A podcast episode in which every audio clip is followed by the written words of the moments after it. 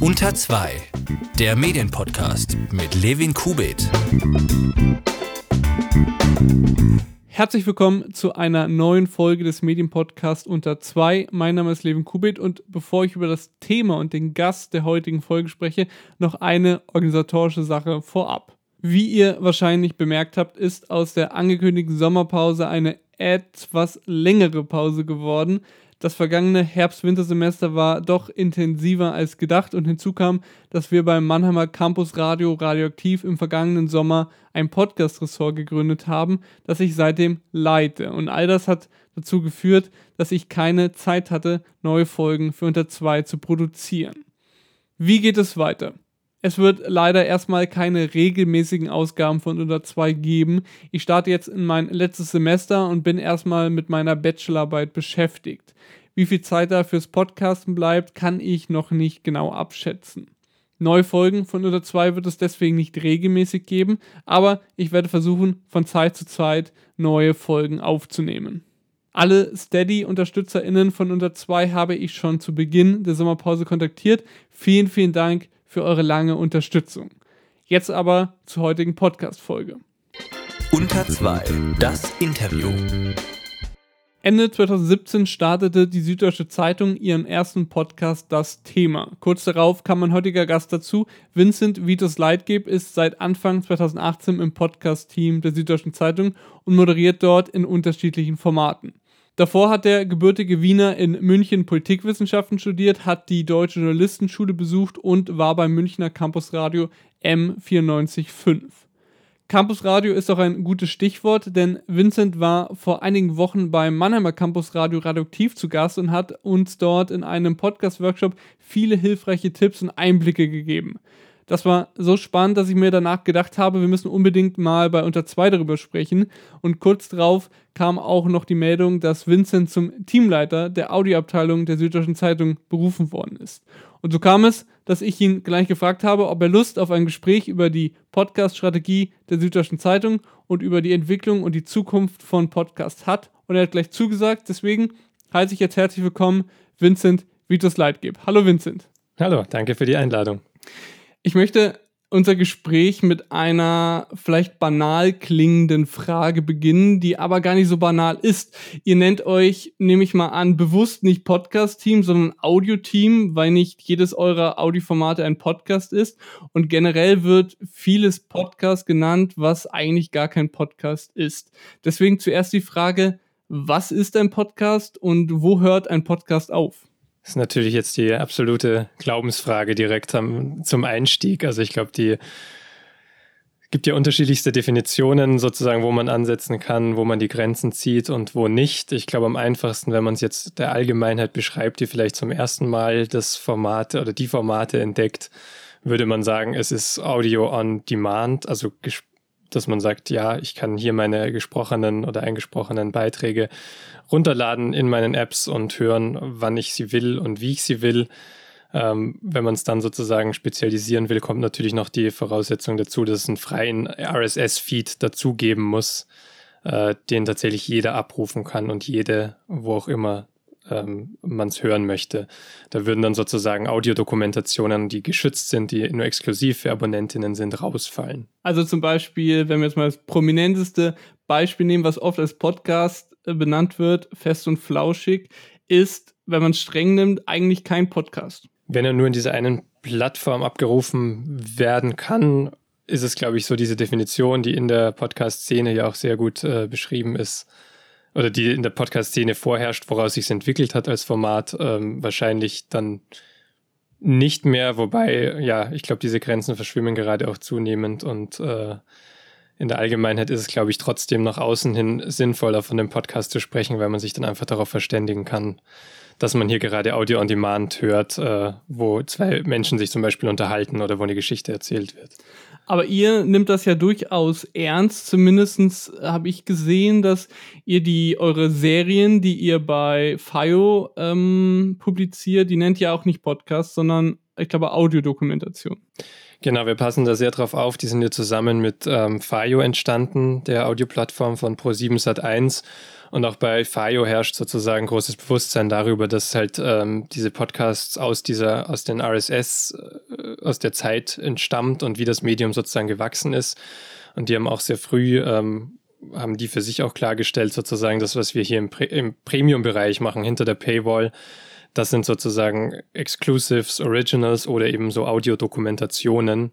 Ähm, wir verwenden zum Beispiel in unserem Podcast Deutsche Abgründe über den rechten Terror und den NSU auch nicht das Wort äh, Podcast, sondern wir sprechen auch immer von Audiodokumentation. Wir reden von dieser Audioserie. Wir versuchen das in diesem Format korrekt zu halten. Wobei wir dann natürlich schon, äh, den Hinweis habe ich auch schon bekommen, es läuft dann offiziell bei uns auf der Seite, wenn man auf sz.de-podcast geht, findet man dann da auch die Serie. Also da wird dann wieder das Wort Podcast auch verwendet, mhm. weil es wiederum nach außen in der Darstellung, glaube ich, wenig, also das ist eine Definition über die Technik dahinter, sozusagen ein Streit über die Technik dahinter, der sich nach außen nicht unbedingt immer vermitteln lässt für Menschen, die gerade einfach nur, nur zuhören und die gerade zum ersten Mal diese Formate alle entdecken, äh, die vielleicht zum ersten Mal so eine Audiodokumentation gehört hat, weil wir Werbung dafür gemacht haben, recht viel. Ähm, für die ist dann schwierig zu sagen, okay, warum ist das jetzt wiederum kein Podcast? Also es gibt, glaube ich, in die Breite zu vermitteln, gilt es immer noch sozusagen dieses Medium und dann hilft es, glaube ich, das als Podcast zu fassen. Ähm, und dann die Spezialdiskussion, was ein freier Feed ist und wo es hingehen kann und warum wir jetzt Audiodokumentation sagen und nicht Podcast, ist dann intern, glaube ich, auch wichtig, sich vor Augen zu führen und immer präsent zu halten, aber jetzt äh, schwierig zu vermitteln. Okay, aber jetzt haben wir das schon mal abgesteckt. Ähm, du bist ja relativ früh in das Podcast-Team der SZ gekommen. Das war Anfang 2018. Äh, lange gab es das Podcast-Team davor auch noch nicht bei der Süddeutschen Zeitung. Wie sah die Lage bei der SZ damals audiomäßig aus? Genau, also es gab 2017 den, das erste, also es, ich muss eigentlich zurückgehen, es gab schon mal Podcast 2007 bis 10, glaube ich, ähm, hat es die SZ schon einmal versucht mit Podcast und Audiomagazinen. Ähm, das war aber noch in einer Zeit, glaube ich, als eben noch nicht so viel die Smartphones noch nicht so weit verbreitet waren. Also wir sind ja heut, heute 2020, 2021 viel bereiter zu hören und auch Audio on Demand abzurufen, technisch. Ähm, wir haben alle unsere Kopfhörer dabei, unsere Smartphones. Also noch 2007, 10 sozusagen. Das heißt, es gab schon mal da diese Versuche, die sich da noch nicht ganz durchgesetzt haben. Und als ich dann 2017 dazu kam, beziehungsweise Anfang 2018, da gab es eben das Thema ähm, als den ersten Versuch. Das wurde damals ähm, gestartet zusammen mit den Paradise Papers als Recherche-Podcast, um die Recherchen auch noch anders abzubilden und vielleicht auch den Rechercheweg transparenter zu machen. Und das zusammen mit einer Audioagentur noch, also Ikone Media damals ähm, war Partner und hat sozusagen geholfen, das anzuschieben. Und ab dem Zeitpunkt, wo ich dann dazu kam, haben wir es dann Schritt für Schritt ins Haus verlagert, weil wir gesagt haben, wir wollen das einfach auch, ähm, wir glauben, dass es besser ist, sozusagen das in einer Hand alles zu haben und auch wenn wir jetzt neue Formate zu machen, das Know-how im Haus aufzubauen. Und das haben wir dann Schritt für Schritt seither gemacht. Und was für Mittel hattet ihr dann damals zur Verfügung? Inwiefern Mittel? Also ich, wir hatten zum Beispiel ein Tonstudio, das gab es noch aus dieser Zeit 2007, 2008 oder Studio, es würde jetzt die öffentlich-rechtlichen würden wahrscheinlich äh, lachen, aber es ist ein äh, sehr funktionaler, schöner Holzwürfel in einem Büro, äh, ausgestattet mit äh, Bassfallen, ähm, mit Soundelementen sozusagen, damit man einen besseren Klang hat. Es gab da ein Mischpult drinnen.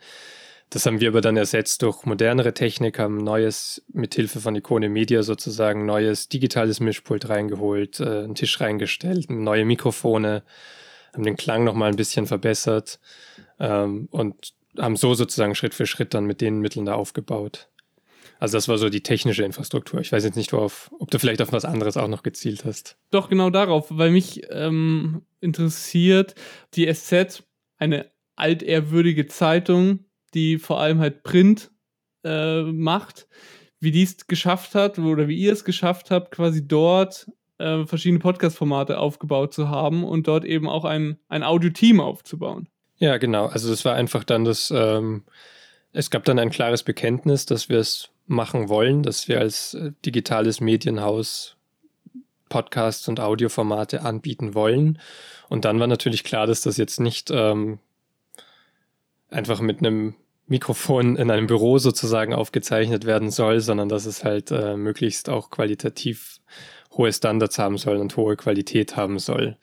Ich glaube, das ist ja auch so eine Debatte, die wir jetzt immer mehr führen, wenn, wenn, wenn der Podcastmarkt größer wird, ist ja auch zum Beispiel eine Frage, setzen sich dann Formate durch, die halt ähm, besser klingen oder wird man dann, gewöhnt man sich an höherwertigen Klang zum Beispiel oder nicht und verliert man, wenn man diesen Klang nicht anbieten kann oder nicht.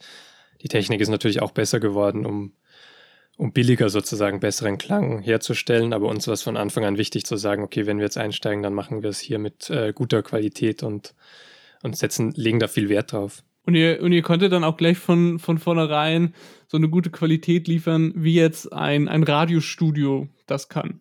Ich denke, ja, also es war ein gutes, also klar hatten wir nicht ganz die Möglichkeiten, direkt alles so zu machen wie ein, wie ein voll ausgestattetes öffentlich-rechtliches Studio, aber wir haben unterschiedliche Mikrofone ausgetestet.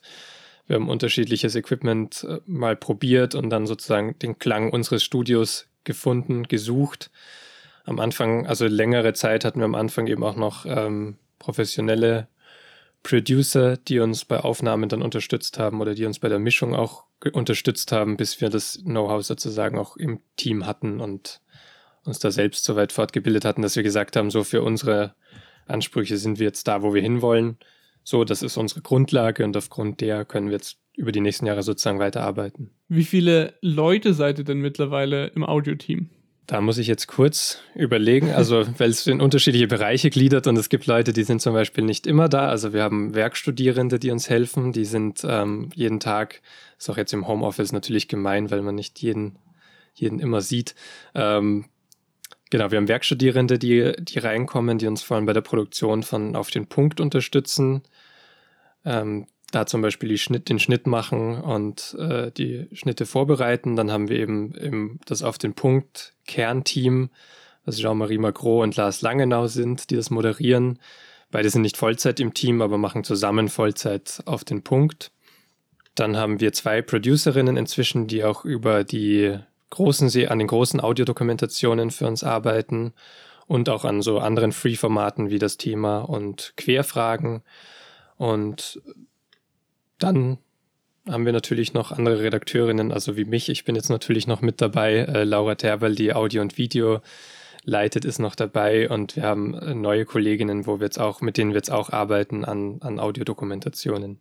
Wie seid ihr denn ähm, in der Redaktion aufgestellt, beziehungsweise wie ist das Audioteam in die Redaktion der SZ eingebaut?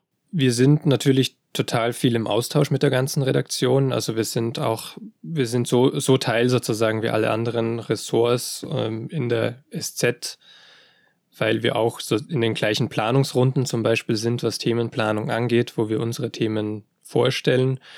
Und wir arbeiten natürlich mit ganz vielen Fachressorts zusammen, weil wir ganz viel mit deren Expertise auch arbeiten. Also unsere Mission ist ja so ein bisschen auch die besten Geschichten der SZ und die besten Recherchen zu erzählen und darzustellen. Und da arbeiten wir eben ganz viel mit einzelnen RedakteurInnen zusammen, äh, mit denen wir uns dann auch abstimmen. Und gerade das Thema ist ja ein Kanal, der, da machen wir Folgen, die aus dem Sport kommen, die aus der Wirtschaft kommen, aus der Außenpolitik, aus der Innenpolitik, werden Themen zur Reise. Da ist ja tatsächlich alles abgebildet. Das heißt, wir sind eigentlich immer im Austausch mit unterschiedlichen Runden, mit unterschiedlichen RedakteurInnen und Ressorts und mit auf den Punkt sind wir eben ganz normal angebunden an den Newsdesk, an den Zentralen, der sozusagen die Steuerung der großen Themen für die SZ abdeckt. Ähm, wo wir auch in Planungsrunden einfach sagen, das hier ist unser Thema des Tages, mit dem wir arbeiten wollen, ähm, wo wir dann auch uns abstimmen mit anderen Ressorts und über mögliche inhaltliche äh, Drehs oder wie man das Thema angehen kann, wer ein guter Ansprechpartner, eine gute Ansprechpartnerin sein kann, auch, auch von extern und so weiter. Im Sommer 2018 habt ihr das gemacht, was damals einige deutsche Redaktionen gemacht habt. Ihr habt einen werktäglichen Nachrichtenpodcast gelauncht, der auf den Punkt heißt, du hast ihn vorhin schon erwähnt. Wie alle lang unter zwei HörerInnen wissen, bestand unter zwei damals aus zwei Personen und mein Kollege Felix Ukrisek und ich haben uns damals die Formate angeschaut Und äh, unser Kritikpunkt war vor allem, dass sie qualitativ einfach nicht mit den Produkten von Radiosendern mithalten können. Und äh, Felix hat zum Launch von Auf dem Punkt äh, folgenden Vergleich gezogen. Ich hatte gesagt, meine Güte, mit dieser, mit dieser äh, schrecklichen Hintergrundmusik, das klingt wie die Anmoderation eines Tagesthemenstücks über, über Südamerika aus den 70ern. Ganz, ganz furchtbar. Also inhaltlich ist das okay, aber, aber vielleicht sollten die ein Sprechtraining machen oder irgendwie sowas. Oder einfach nicht so lange Sätze mit so vielen Kommas schreiben. Ist es euch damals schwer gefallen, als Zeitung, dessen Hauptgeschäft ja das geschriebene Wort ist, ein Audioprodukt zu starten? Nein, also wie gesagt, wir haben da ja ähm, viel Zeit reingesteckt, das zu entwickeln und es wurde auch seither noch weiterentwickelt. Ich weiß jetzt nicht, von wann der Clip kam, ob das halt in den ersten, ersten Wochen, natürlich klingt der Podcast sozusagen anders als jetzt, wenn man ihn vergleichen würde, was ich, glaube ich, relativ normal finde, dass man so sich weiterentwickelt. Das haben ja auch andere Nachrichtenpodcasts eher mal ausprobiert, wo es für sie hingehen kann. Und äh, bei uns war das, war das relativ ähnlich ähm, dass man sozusagen sich daran gewöhnen muss, manchmal, wenn man bisher viele Texte geschrieben hat und noch nicht so viel mit dem Medium Audio zu tun hat, dafür zu sprechen und darin aufzutreten, ist dann, glaube ich, aber auch klar.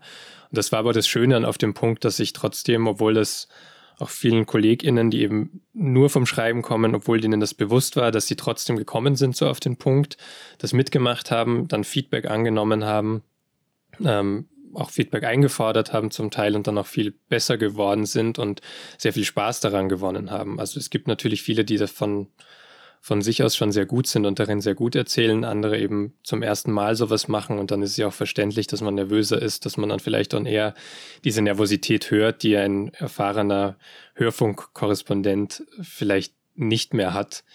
Ähm, das war natürlich ein bisschen Work in Progress, aber es hat uns, glaube ich, total weitergeholfen und alle waren immer mit dabei und waren immer offen dafür, sich weiterzuentwickeln und haben dann auch angefangen, Themen für die längeren Podcasts weiter vorzuschlagen, für das Thema ähm, und sich da weiterhin einzubringen. Also ich glaube, eine Entwicklung ist da ganz normal und dass es so als Printhaus am Anfang vielleicht noch Berührungsängste gibt oder gab bei einigen, ähm, finde ich jetzt auch nicht so überraschend, sagen wir es so. Du hast ja vorhin schon gesagt, dass ihr am Anfang zumindest Hilfe von einer externen Produktionsfirma hattet. Äh, Zeit Online ähm, setzt ja immer noch auf die Hilfe von, von Pool-Artists. Was waren bei euch die Gründe, dass ihr gesagt habt, nee, wir wollen das jetzt langsam äh, auf eigene Beine stellen, ohne externe Hilfe? Ja, wir dachten einfach, dass es für uns ähm, langfristig mehr, mehr Sinn ergeben könnte, dieses Know-how einfach ins Haus rein zu verlagern. Also wenn man, wenn man davon ausgeht, okay, wir haben nur diesen einen Podcast und den macht es vielleicht auch Sinn, dass man den weiterhin extern behält, sozusagen. Dass man sagt, wenn man nur ein Format hat, vielleicht, vielleicht ergibt es wirklich Sinn, dann müssen wir gar nicht so viel jetzt in die Produktion investieren oder müssen gar nicht so viel in das Producing investieren, in das Studio etc. Aber wenn von Anfang an dann klar ist, wir wollen diesen Bereich ausbauen und wir wollen weiter wachsen, hat es für uns schon Sinn ergeben zu sagen, wir wollen auch das Know-how bei uns reinholen, wenn wir wollen möglichst viel auch selbst gestalten können. Und das ist dann ja auch die Voraussetzung, wenn man dieses Know-how in-house hat, dafür, dass man dann vielleicht an einem späteren Punkt wieder einzelne, aus, einzelne, Punkt, einzelne Aufgaben nach außen verlagert und sich dann wieder externes Feedback holt, wenn man neue Inputs braucht oder wenn man neuer weiter wachsen will oder wenn man äh, sich in andere Richtungen entwickeln will. Aber dafür muss man sozusagen erstmal in-house äh, wissen, das ist zumindest unsere Überlegung, ähm, was wir von dem Klang wollen, was wir am Ende von der Produktion wollen, äh, wie es aussehen kann und wie wir es vielleicht machen würden, sage ich jetzt mal so. Und darum haben wir uns von Anfang an dafür entschieden, das muss jetzt mal ins Haus hinein langsam.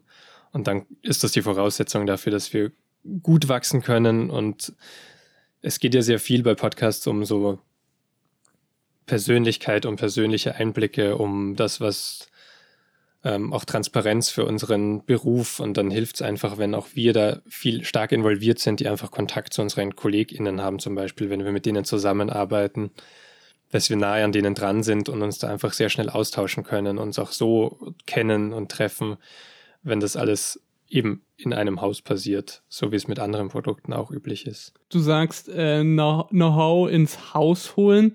In den USA werden ja auch eine Reihe von, von, von Podcast-Produktionsfirmen aufgekauft. Könntet ihr euch sowas auch vorstellen? Das ist zumindest keine Diskussion, die wir jetzt gerade führen. Also dazu kann ich jetzt gar nichts sagen, dass wir wir sind gerade auf anderem Wachstumsweg, dass wir eher inhaltlich uns weiterentwickeln oder uns mit anderen Formaten erstmal selbstständig machen. Also das andere ist im Moment gerade kein Thema.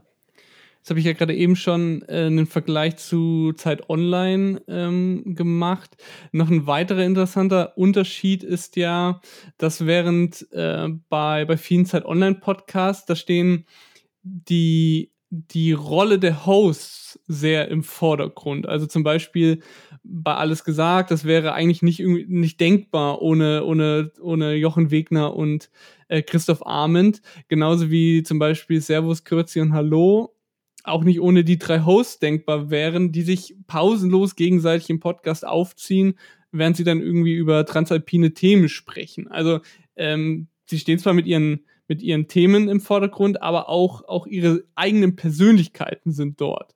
Und äh, bei euch, so würde ich das zumindest mal beobachten, äh, ist es eher mein Eindruck, äh, dass das nicht der Fall ist, sondern dass ihr zwar äh, als, als Journalisten natürlich dort seid im Podcast, aber dort nicht mit euren Persönlichkeiten auftritt. Und ich nehme mal an, dass es bewusst äh, so von euch gestaltet. Ja, genau. Wobei ich, also wir haben sicher nicht so dieses äh, Personality-Format gerade, wie du sie beschrieben hast, ähm, sondern aber ich glaube trotzdem, dass sie bei uns, bei uns trotzdem die äh, Hosts jeweils, das ist auch so eine Entwicklung, glaube ich, der Zeit durchaus was von sich preisgeben, aber halt in einem anderen Maß. Also in einem Format wie auf dem Punkt hat man jetzt natürlich nicht die Zeit so groß. Ähm, also das, der Anspruch ist einfach kurz ähm, einen Nachrichtenüberblick zu geben und ein Thema des Tages zu, zu vertiefen 10 bis 12 Minuten. Da ist jetzt nicht so viel Platz, um, um so weit auszuholen oftmals, aber es ist schon Platz, um Persönlichkeit durchschwingen zu lassen oder durchblicken zu lassen. Und das passiert, glaube ich, schon oft und ich glaube, das ist schon etwas, was auch ähm, funktioniert. Also wer die Folgen öfter hört, der hört zum Beispiel, dass äh, ein, einer unserer Moderatoren oft gerade wenn es um Bildungsthemen geht, auf seine Erfahrung zurückgreift mit äh, seinen beiden Töchtern und dann sagt so in der Frage das verarbeitet so und sagt so, das ist meine Wahrnehmung gerade als Vater, der auch zwei Töchter zu Hause hat. Es funktioniert gerade so und so nicht. Und so, glaube ich, kommen doch immer wieder die Persönlichkeiten durch, auch wenn das natürlich in einem anderen, ähm, geringeren Maße ist als bei den anderen Formaten. Und auch bei den Doku-Serien ist ja oft so, dass wir dann halt, war es schon so, dass ich mit aus der Ich-Perspektive zum Beispiel bei Deutsche Abgründe gesprochen habe, weil das so der Impuls auch war, das besser zu verstehen und dann diese Zusammenhänge besser zu verstehen und auch auf Recherchen zu gehen, da ist dann die Ich-Perspektive halt dem Thema angemessen, muss ich mich da wirklich nicht in den Vordergrund drängen. Aber ähm, es als Fragen zu machen, die ich, äh, die ich mir selbst stelle, die durchscheinen zu lassen und so Persönlichkeit reinzubringen, das ist, glaube ich, bei uns schon absolut auch gegeben. Genau, das fand ich sehr interessant bei den, bei euren Audio, ähm, Dokumentationen. Da fängt bei der, bei der neuen Going to Ibiza Serie zum Ibiza Video äh, um Heinz-Christian Strache, da fängt die erste Folge damit an, dass du den Namen deiner Co-Moderatorin nennst. Leila, wie war das eigentlich, als du zum ersten Mal vom Ibiza Video erfahren hast? Und das erste Wort von der NSU-Audioserie ist äh, einfach nur ist, ist ich. Ich habe überlegt, die Geschichte des NSU im Jahr 1998 zu beginnen. Denn ab 1998 hat die Terrorgruppe Nationalsozialistischer Untergrund, NSU, in Deutschland Banken ausgeraubt, Bomben gesprengt und Menschen ermordet. Ich habe dann überlegt, noch früher zu beginnen, in der Zeit, in der sich Beate Zschäpe, Uwe Mundlos und Uwe Böhnhardt, die drei Kernmitglieder des NSU, in der rechten Szene radikalisiert haben. Und über all das werde ich in dieser Serie auch noch sprechen.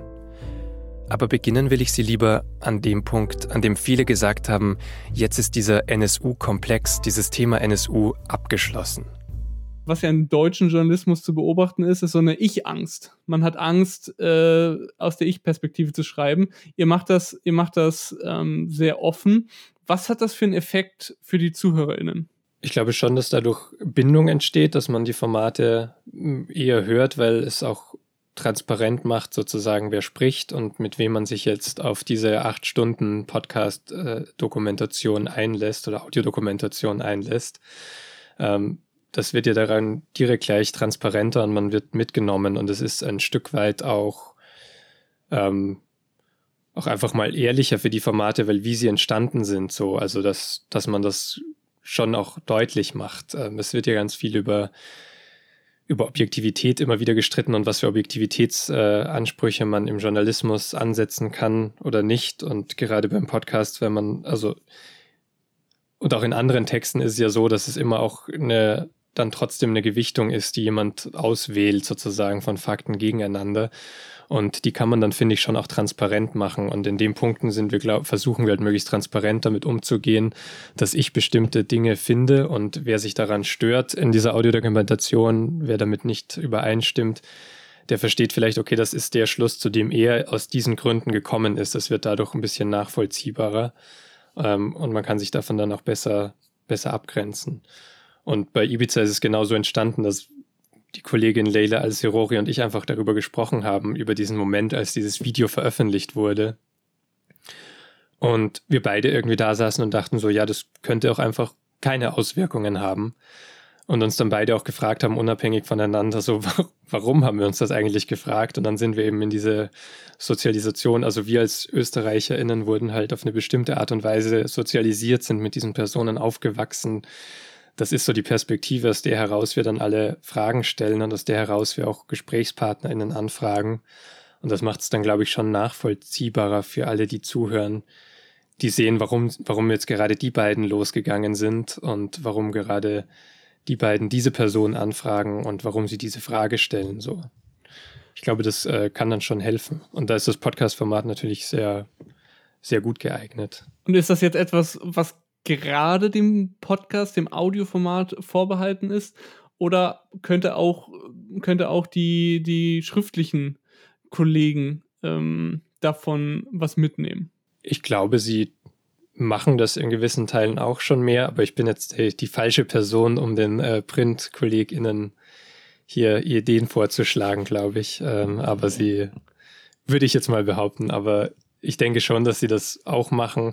Bei denen sind es auch wiederum einfach andere Formate. Das ist auch wieder eine, eine Einschränkung, wo man sagt, dafür braucht man natürlich, um das in größerem Maße zu machen, halt auch wieder so eine, eine Stunde Zeit vielleicht. Ähm, oder man braucht eben dann 200 Zeilen dafür. Aber es gibt natürlich auch die Formate in der Printzeitung, wo das viel gemacht wird, wo Essays vorkommen, die dann auch aus einer persönlichen Perspektive kommen. In der SZ am Samstag ist ja immer äh, im Gesellschaftsteil ein Essay vorne, der sich dann durchaus auch damit auseinandersetzt, wo dann auch Annette Rammelsberger, mit der ich die NSU-Dokumentation gemacht habe, darüber schreibt, wie dieser Prozess für sie war. Da hat sie das ja auch schon reflektiert, wie das für sie aus persönlicher Perspektive war, darin zu sitzen und zu recherchieren.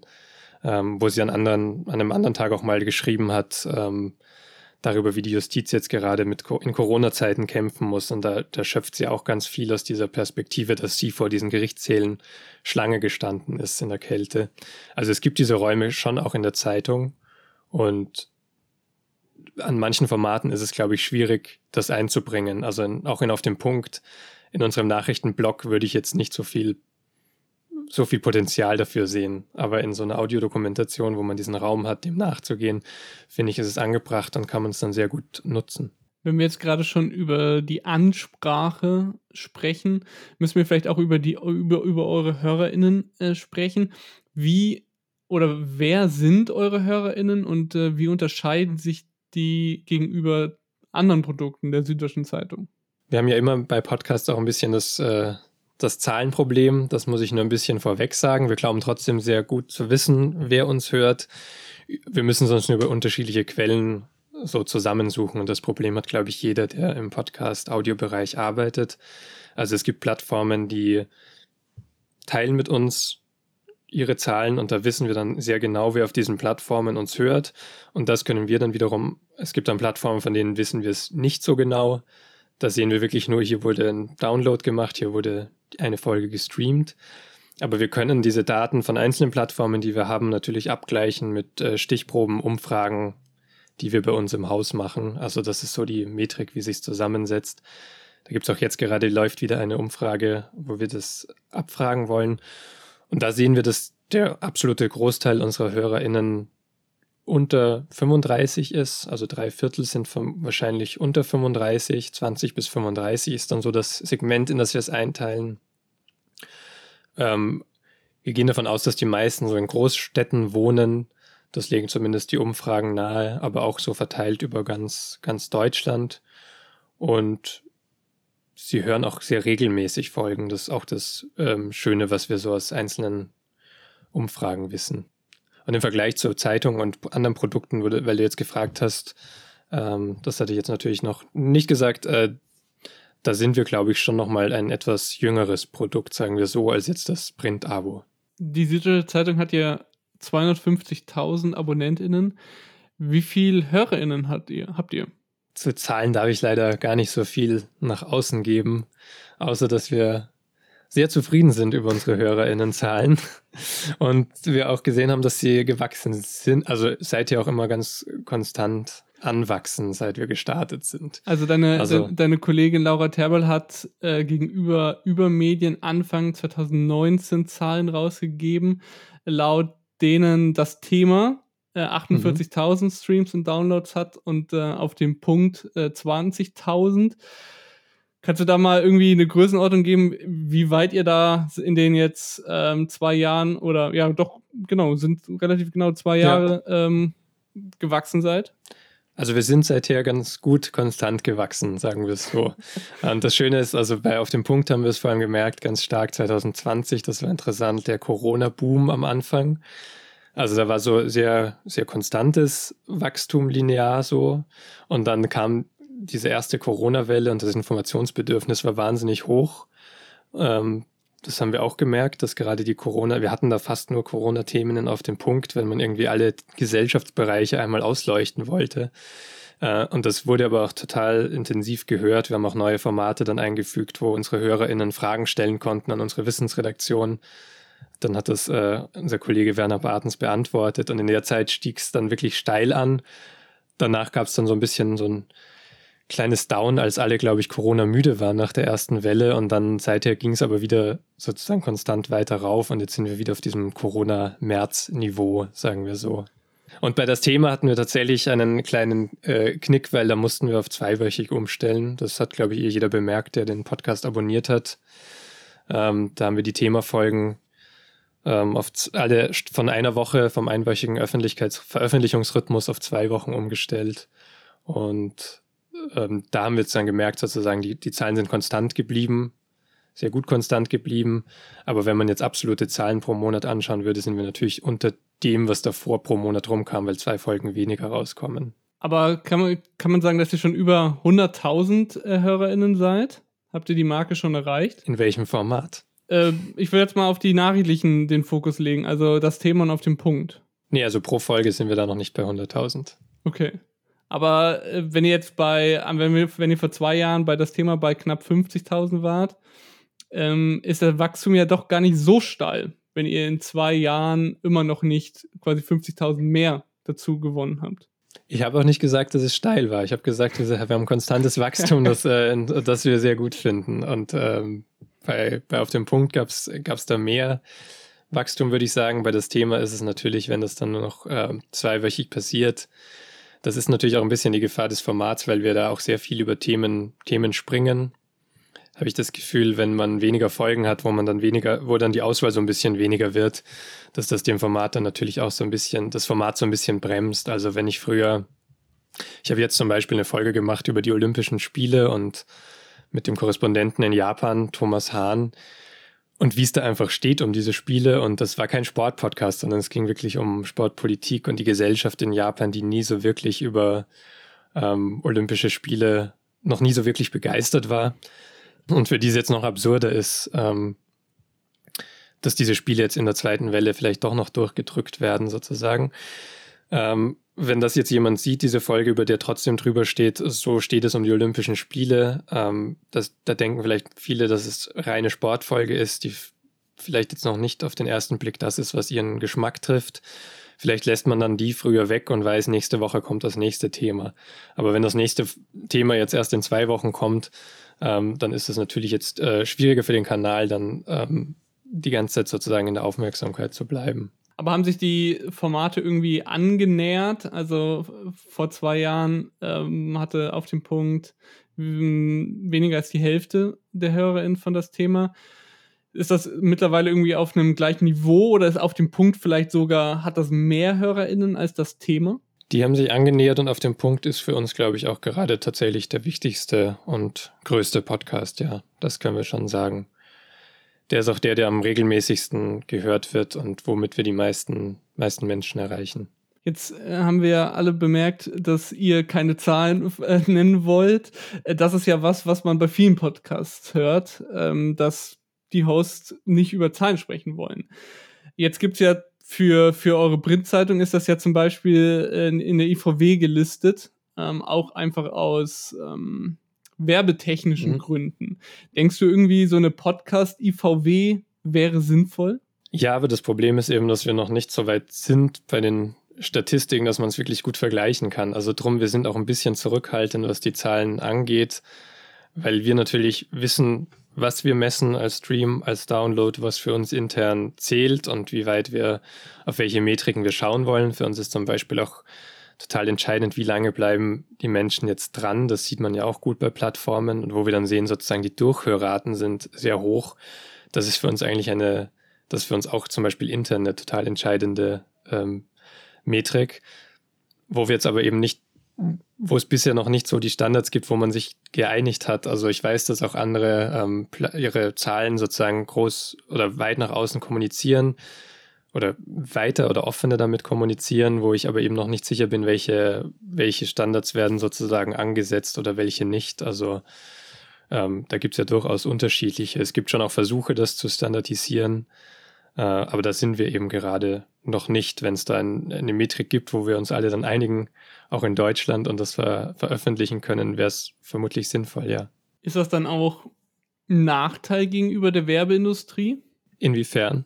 Dass man über Podcasts so schlecht über Zahlen sprechen kann, weil eben die verschiedenen ähm, Podcast-Apps und Anbieter äh, das unterschiedlich messen. Und man da ja nicht sagen kann, so, aha, wir haben so und so viele Hörer, äh, auf allen Plattformen wird der Podcast zu so und so viel Prozent durchgehört. Das kann man ja alles nicht sagen, sondern vor allem nur immer von, von, von einzelnen Playern, die, also zum Beispiel Spotify, die sehr detaillierte ähm, Daten rausgibt. Äh, ist das dann ein Nachteil? Ich glaube, wir müssen einfach das äh, sehr klar kommunizieren, was wir über uns wissen an die möglichen WerbepartnerInnen, mit denen wir zusammenarbeiten wollen. Das ist jetzt natürlich auch nochmal eine andere Abteilung als meine, aber mhm. ich glaube, da müssen wir einfach klar sagen, was bei uns möglich ist und was wir bieten und wie wir das messen und wie wir garantieren können, eine gewisse Reichweite. Ähm, das ist was, worauf wir sozusagen achten müssen. Soweit ich gesehen bzw. gehört habe, habt ihr in eurem Podcast-Formaten keine Werbung, außer für Produkte der Süddeutschen Zeitung selbst. Ist das richtig? Nee, wir haben in allen Formaten auch Werbung, also nicht in jeder Folge immer. Mhm. Aber alle freien Formate, die wir jetzt nur über, die wir sozusagen jetzt free anbieten im Free-Bereich, ähm, die sind alle auch vermarktet und in denen war auch alle, allen in den letzten, in den vergangenen beiden Jahren war jeweils zumindest in einzelnen Folgen oder in einigen Folgen äh, auch Werbung geschaltet. Und dann habe ich wohl die, die Folgen gehört, wo keine drin war. Das kann sein, aber es gibt tatsächlich, ähm, es, das ist tatsächlich gewachsen. Also da gibt es bei uns schon äh, mehr Bereitschaft, Werbungen zu buchen, so wie ich es jetzt wahrnehme. Seid ihr denn dann als Podcast-Team, als Audio-Team oder sind eure, eure freien Podcasts, tragen die sich selber durch die Werbung? Die genauen Umsätze kann ich dir jetzt fürs ganze Jahr gar nicht sagen und sagen, also kann ich dir jetzt gar nicht nennen, dass sie, äh, um es sozusagen zu vergleichen, ob sich's tragen würde. Es gibt die Berichte, es gibt die Rechnungen. Ich glaube, es, ist, es sind alle zufrieden, weil es ein Wachstum gab.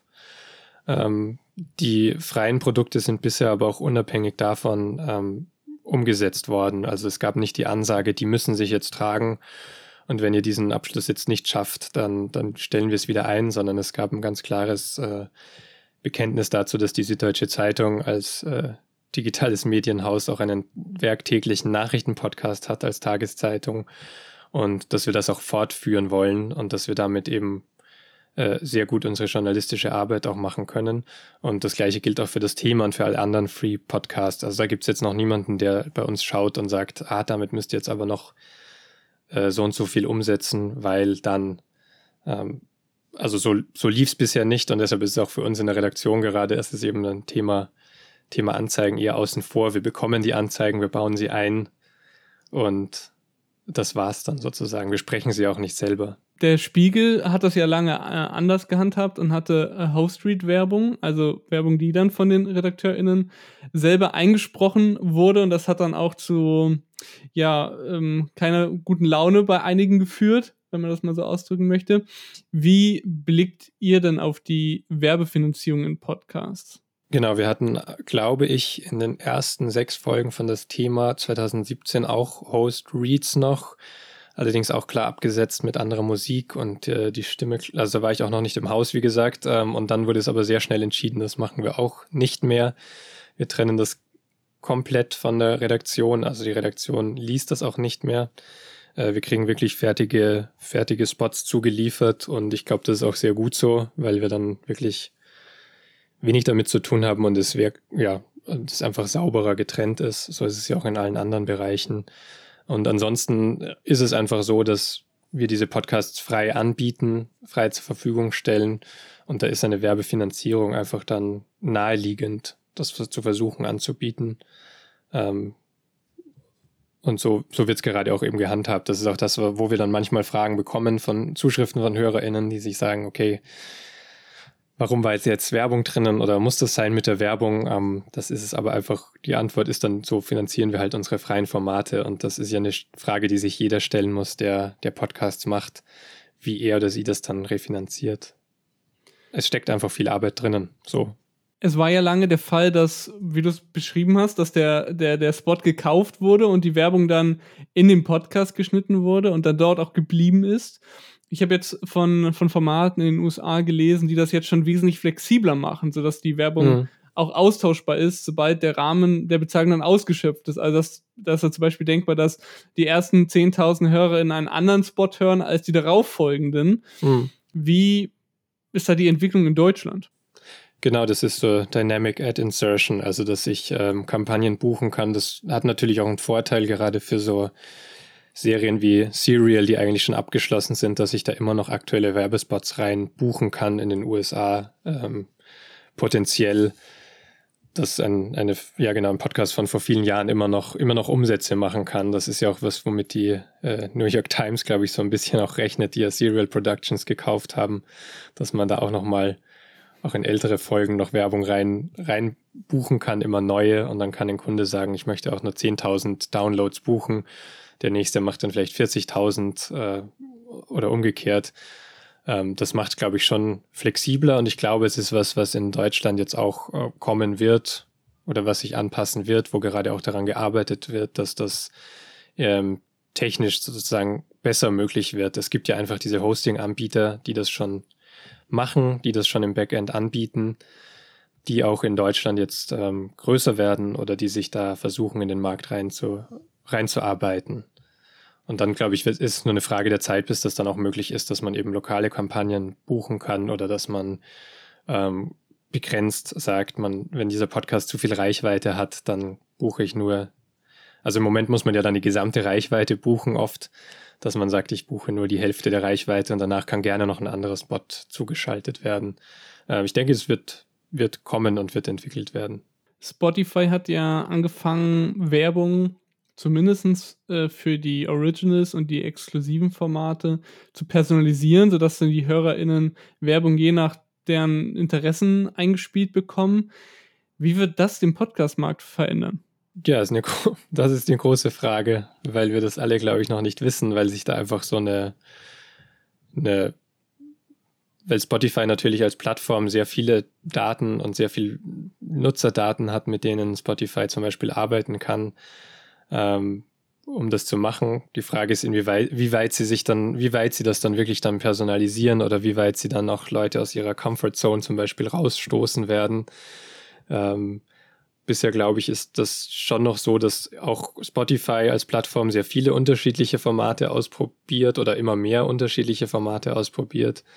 äh, und das hoffentlich so als äh, in der Vielfalt auch bleibt und dann die Werbung auch nicht zu sehr in eine Richtung immer nur geht. Wenn wir jetzt schon über Werbung sprechen, äh, in der Print- und in der Digitalausgabe der Süddeutschen Zeitung ist ja massiv, also ich glaube täglich äh, auf mehreren Seiten äh, Werbung für eure Audioprodukte geschaltet. Wie wirkt sich das aus? Also seht ihr, dass da wirklich signifikant an an Leute zu euch in die, in die, in die Podcast-Welt der SZ rüberkommen durch die Print- und die Digitalausgabe? Wir sehen in jedem Fall, wenn wir das für uns auswerten wollen, woher unsere Streams und Downloads kommen, ähm, wenn wir darauf schauen, sehen wir, dass wir einfach unterschiedliche Quellen haben und wir sehen, dass zum Beispiel auch die Webplayer, die in der digitalen Ausgabe verbaut sind, oder auf der Homepage der SZ für auf dem Punkt, dass die schon immer einen konstanten Anteil daran haben, wo was gespielt wird und was gehört wird. Das ist für uns total wichtig als Auslage, um in den Kanal Kanälen präsent zu sein. Daneben wachsen dann aber eben immer die Userzahlen und die Down Streams und Downloads in anderen, in anderen Kanälen und Plattformen. Das heißt, wir gehen eigentlich davon aus, dass man vielleicht da unsere Podcasts tatsächlich auch entdeckt und dann, und dann wechselt vielleicht in eine Podcast-App, die, äh, in der man sonst auch schon seine, seine Podcasts hört, dass, äh, dass das so ein Zusammenspiel ist von den Kanälen sind wir schön in die, in die Werbe, ins Werbethema äh, abgeschweift. Lass uns noch mal zu euren Geschichten rübergehen. Wie erzählt ihr ähm, Geschichten in Podcasts? Wir sehen es vor allem als gute Möglichkeit, um Geschichten noch mal grundsätzlicher zu erzählen, um so ein bisschen grundlegende Zusammenhänge zu erklären, für die man vielleicht sonst weniger Zeit hat. Das ist eigentlich so das, was so am über allem drüber steht und wofür Podcasts, glaube ich, sehr gut geeignet sind, wofür sie auch gerne genutzt werden. Es gibt ja immer wieder die Umfragen, was sich HörerInnen von Podcasts wünschen oder erwarten oder wofür sie Podcasts schätzen. Und das ist oft so ein Informationsbedürfnis, also neben Ablenkung manchmal äh, im Alltag oder zum Einschlafen, äh, ist auch immer ganz vorne dabei dieses Informationsbedürfnis und dieses äh, Bedürfnis, Dinge zu verstehen. Und das können wir, glaube ich, eben als SZ-Podcast, SZ-Audio-Team auch sehr gut anbieten. Das ist so das, was wir versuchen. Und das zieht sich durch alle Formate und Längen so ein bisschen durch. Wenn man jetzt auf den Punkt anschaut, da haben wir ähm, in 10 bis 12 Minuten Zeit für ein Schwerpunktthema, das wir uns vornehmen. Das wird meistens erklärt aus einer Kombination aus, aus Moderation und dann längerem ähm, KollegInnen oder ExpertInnen-Gespräch äh, und da versuchen wir uns das Thema des Tages zu nehmen und dafür Hintergründe, Analysen oder einen Debattenbeitrag anzubieten. Ähm, und zwar grundlegend sozusagen für alle, die vielleicht untertags schon mal eine Schlagzeile gesehen haben, die vielleicht schon mal äh, in Social Media gesehen haben, ah, da, das ist passiert oder das war heute relevant, dass die zu uns hinkommen und nochmal erklärt bekommen, okay, so so ist diese Schlagzeile zu verstehen, die ich heute da gesehen habe. So hat sich das entwickelt, ähm, so ist das im Zusammenhang zu anderen Themenfeldern und so weiter. Und das können wir dann genauso gut machen, eben in längeren Formaten. Also das Thema ist dann noch mehr sozusagen der, der Deep Dive, der inhaltliche, wo wir uns ein Schwerpunktthema über 30, 45 Minuten anschauen. Da ist auch eine große Schwankungsbreite, aber da kann man dann tatsächlich nochmal so in die auch ein bisschen zurückgehen in die, in die Geschichte. Also unsere erfolgreichsten Folgen sind dann zum Beispiel die, wo es äh, im, im Juni letzten Jahres als Wirecard-Skandal, als der aufflog, ähm, haben sich ja Schlagzeilen überschlagen. Also es gab immer neue Eilmeldungen. Es geht ja bis heute eigentlich noch so, aber damals äh, besonders, dass halt immer neue Artikel kamen, neue Artikel kamen. Und wer jetzt nicht täglich die Zeitung vielleicht gelesen hat oder selbst wer sie täglich gelesen hat, hat manchmal dann vielleicht das Bedürfnis, okay, diese Wendung kann ich jetzt gerade nicht einschätzen. Und genau für dieses Bedürfnis versuchen wir dann eben Podcast-Folgen zu produzieren und Zusammenhänge zu erklären und zu sagen, okay, gehen wir einen Schritt zurück. Was war Wirecard eigentlich? Wie kam es dahin? Ähm, wie kam es zu diesem Zusammenbruch jetzt und was bedeutet das sozusagen? Ähm, das lässt sich für ganz viele Themen so, so durchspielen. So, das ist so der, der Hintergrund, den wir oft bieten wollen wenn dann das Thema steht, wie sehen dann die Abläufe aus? Auf den Punkt ähm, passiert ja tatsächlich alles tagesaktuell. Da diskutieren wir in einer Frühkonferenz im Audioteam, also zuerst die Sendung des Vortags es, äh, im Feedback und dann diskutieren wir das Thema des Tages und versuchen zusammen zu brainstormen, was uns am meisten interessiert, was vielleicht die spannendsten Aspekte sind, was Aspekte sind, die vielleicht am wenigsten verständlich sind. Wir überlegen auch, was kann man jetzt am besten kompakt in der Moderation erklären, was ist was, was man den Korrespondenten oder die Expertin vor Ort fragen kann. Ähm, und das setzen wir dann sozusagen über Tags um, dann im, in einem Team, wo dann diese unterschiedlichen Bausteine zusammengesetzt werden. Also hier müssen wir die Grundlagen erklären, erstmal vielleicht mit O-Tönen. Äh, hier können wir dann ins Gespräch einsteigen. Ähm, und so kommen, wir, also das ist vielleicht die Kernfrage für das Gespräch, die über allem steht, so dass man sich auch ein bisschen fokussiert in diesen sechs Minuten, die man Zeit hat. Ähm, und das wird dann einfach am Nachmittag ähm, produziert, über den Tag aufgenommen, produziert, dann um Nachrichten ergänzt und veröffentlicht. Und bei das Thema ist es auch länger halt natürlich. Da haben wir jetzt durch den zweiwöchigen Rhythmus oft länger Zeit. Da haben wir dann immer am Tag nach der aktuellen Sendung unsere Konferenz, in der wir darüber sprechen, was gut und schlecht gelungen ist, äh, überlegen, welche Themen könnten in zwei Wochen anstehen, wer könnte sie umsetzen, wer muss dafür was machen, wie können wir die aufbauen. Ähm, das äh, dass wir da jeden mitnehmen. Es ist im Podcast dann oft, gerade in das Thema, oft bietet es sich an, Themen nochmal linearer zu erzählen, was im Audio ja auch ganz schön ist, ähm, dass man das wirklich nutzen kann. Also die Art, wie wir Geschichten erzählen, ist ja auch im Alltag oft linear. Das ist passiert, dann das, dann das, dann das. Dass wir uns auch für das Thema überlegen, wie kann das funktionieren, wie kann das zumindest über kurze Teile im Podcast, über das erste Drittel des Podcasts funktionieren, dass man da linear rund, also nacherzählt, oder versucht nach und nach aufzuarbeiten, wie ein Thema sich entwickelt hat. Und da kann man dann durchaus auch weit zurückgehen. Ähm, da diskutieren wir dann, wo so ein guter Punkt ist, anzusetzen und über Themen zu sprechen. Wir hatten letztens eine schöne Themafolge mit äh, dem US-Korrespondenten Hubert Wetzel, wo wir halt bis 2016 zurückgegangen sind, weil wir irgendwie so, wir wussten, dass Hubert Wetzel war am, beim Sturm auf das Kapitol, stand er auch dort in dieser Masse, er war den ganzen Tag dort und hat von dort berichtet, hat gesehen, wie diese Frau rausgetragen wurde, die im Kapitol erschossen wurde, das war direkt neben ihm, wie sie rausgetragen wurde und äh, haben aber gedacht, wir müssen diese Folge woanders anfangen und sind nochmal zurückgegangen bis 2016, als Hubert erst erstmals in die USA gekommen ist, um damals noch versucht, seine Eindrücke rauszuarbeiten, wie er den Trump damals gesehen hat und was er sich gedacht hat, damit man irgendwie dann am Ende versteht, okay, wie kam es zu diesem Moment im Kapitol so ein bisschen. Das ist zumindest unser Anspruch, wie wir es wie machen wollen. Und da produzieren wir dann natürlich länger dran. Wenn ihr jetzt euch so wertvolle Zeit nimmt, um dann auch in, bei das Thema so weit zurückzugehen, um eben diesen Erklärcharakter zu haben, wieso habt ihr euch dann dazu entschieden, dass ähm, den Veröffentlichungsrhythmus von einer auf alle zwei Wochen zu setzen? Das war jetzt einfach eine Ressourcenfrage und eine Organisationsfrage, wo wir dass wir es umgesetzt haben auf zwei Wochen bei uns intern. Aber wie kam es dazu, dass ihr das äh, davor stemmen konnte, das wöchentlich zu machen und jetzt nicht mehr? Äh, wir haben uns einfach entwickelt als Team und haben andere Aufgaben dazu bekommen. Wir haben ja neue Audiodokumentationen dann gestartet.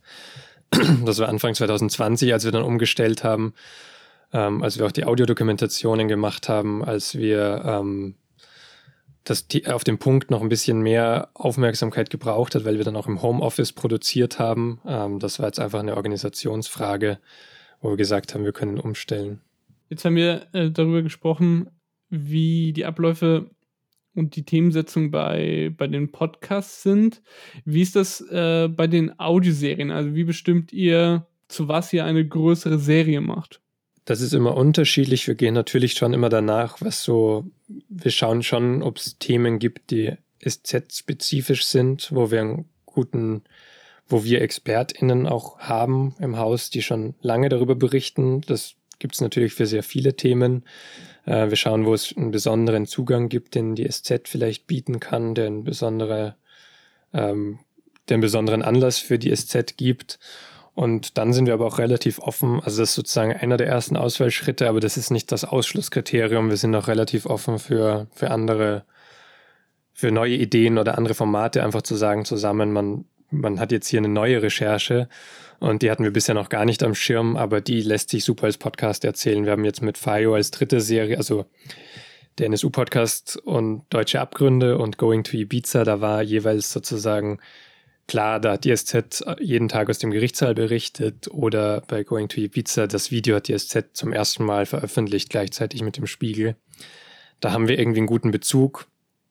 Und wir haben noch zwei ÖsterreicherInnen ähm, dabei in der Redaktion, die da jetzt vielleicht nochmal so Hintergründe bieten können, wie es überhaupt dazu kam oder wieso der Rechtspopulismus im Land so stark ist und so weiter.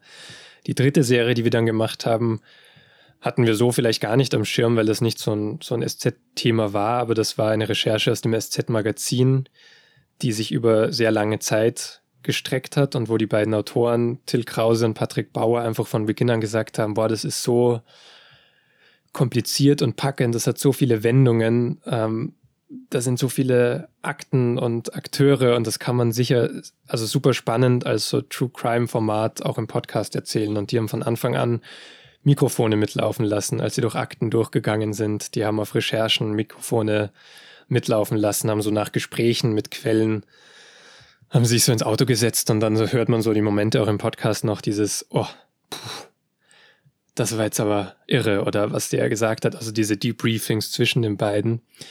Ähm, die haben uns also wirklich mitgenommen auf diese ganz neue Recherche, die wir davor vielleicht gar nicht so am, am Schirm hatten und heißt die Mafia-Prinzessin und ist jetzt auch schon erschienen auf FIO ähm, und kommt dann im März bei uns bei der SZ. Und ist wirklich toll geworden. Also ist sowas, was jetzt nicht, was jetzt nicht so sagen würden, das war vorher schon so ein großes SZ-Thema, ein großes politisches SZ-Thema, wo die SZ von Beginn an dran war, sondern das war einfach eine super gute ähm, Recherche über lange Zeit, ähm, wo die Autoren direkt mitgedacht haben und gedacht haben, hey, das könnten wir doch auch in dem Format erzählen. Ist das jetzt ein, ein, ein singuläres Phänomen oder ist das tatsächlich schon so, dass die JournalistInnen der Süddeutschen Zeitung auch schon bei ihren Recherchen mitdenken, dass das etwas auch für den Podcast sein könnte? Doch, da gibt es immer mehr. Das ist sehr schön, dass, dass das tatsächlich wächst ähm, und das Bewusstsein dafür wächst, was wir, was wir brauchen könnten. Ähm, und dann immer früher immer wieder Anfragen kommen. So, dann, dann kommt sowas, ich, ich recherchiere das, ähm, könnte man darüber nicht auch das und das machen. Und manchmal denken sie dann direkt mit und sagen, ich habe auch das aufgenommen. Oder sie fragen, was könnte euch helfen? Und dann geben wir nochmal Input und sagen, wenn ihr noch ein Gespräch in die Richtung führt, ähm, gerne auch fragen, ob ihr es mitschneiden könnt oder nicht. Also es passiert immer mehr und manchmal ist es dann so, dass man so einen Vorschlag bekommt für eine ganze Serie, wo wir dann sagen, okay, lasst uns erstmal zusammen eine Themafolge austesten.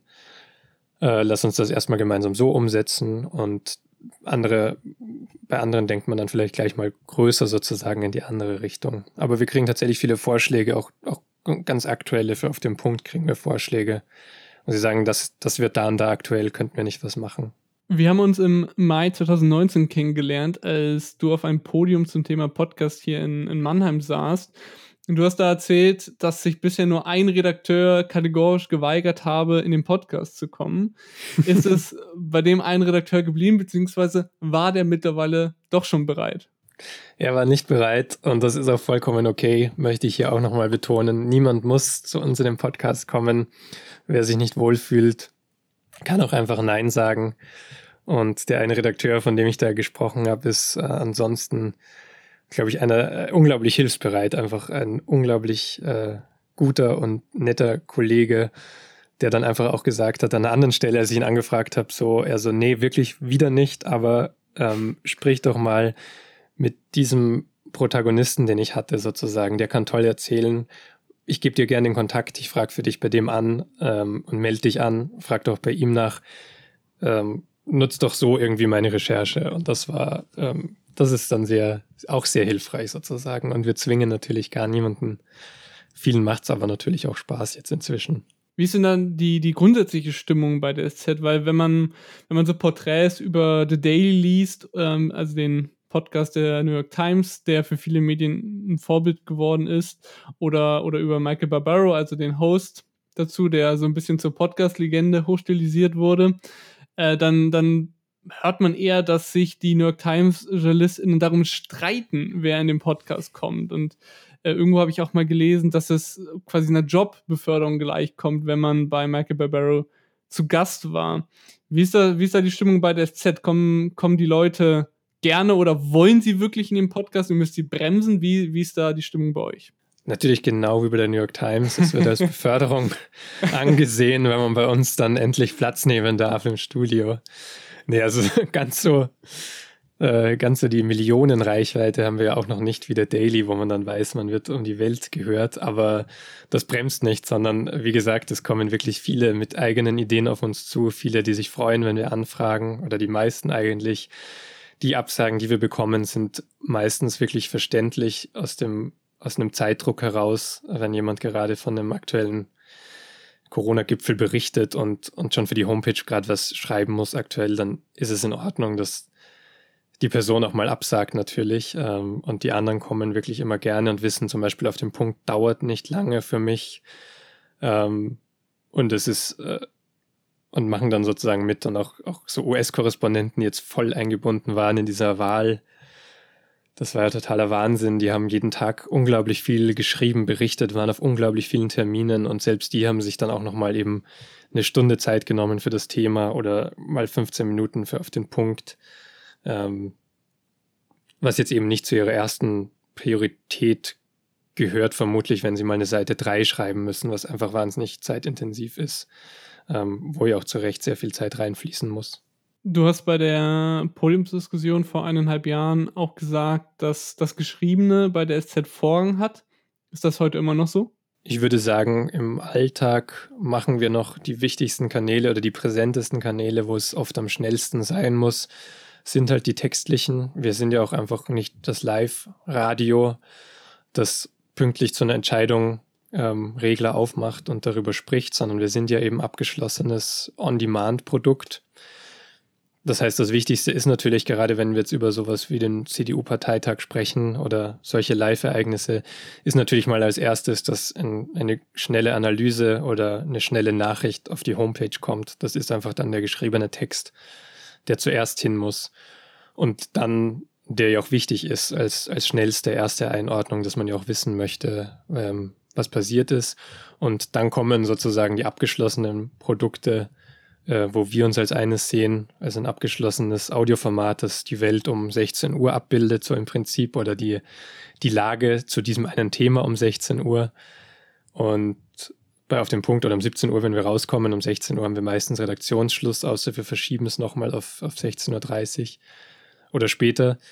Das heißt, äh, diese schnellen Texte haben natürlich irgendwo weiterhin den Vorrang, weil das so das erste, das erste Schild ist und dann das erste Aushängeschild ist und dann das zweite ist so, wie können wir jetzt tiefergehende Analysen machen und da spielt schon auch Audio dann eine Rolle. Ähm, wir haben ja eben beim CDU-Parteitag dann auch relativ schnell, hat Nico Fried mit mir dann gesprochen und das aus Berlin eingeordnet, wie diese Wahl von Laschet jetzt zu verstehen ist, wie diese Reden waren.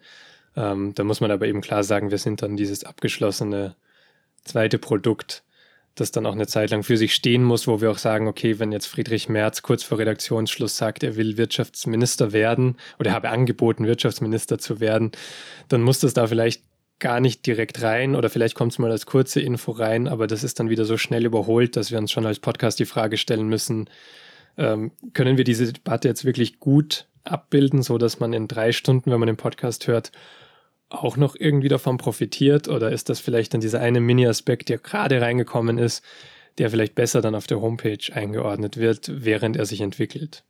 Lass uns nochmal über Podcast als Produkt aus strategischer Perspektive sprechen. Wir haben einige Facetten da jetzt schon mal angeschnitten. Ich versuche das jetzt nochmal kurz auf den ähm, Punkt zu bringen.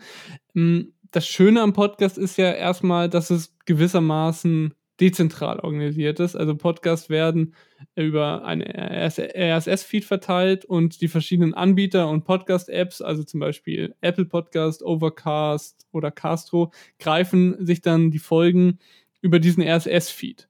So. Und dann kam Spotify. Und Spotify äh, macht, so wird das häufig kritisiert, eben durch diesen zentralen Charakter dann wieder die ursprüngliche Podcast-Welt kaputt. Andererseits ist Spotify vor allem aus einem Grund höchst attraktiv für Publisher und zwar wegen den Daten.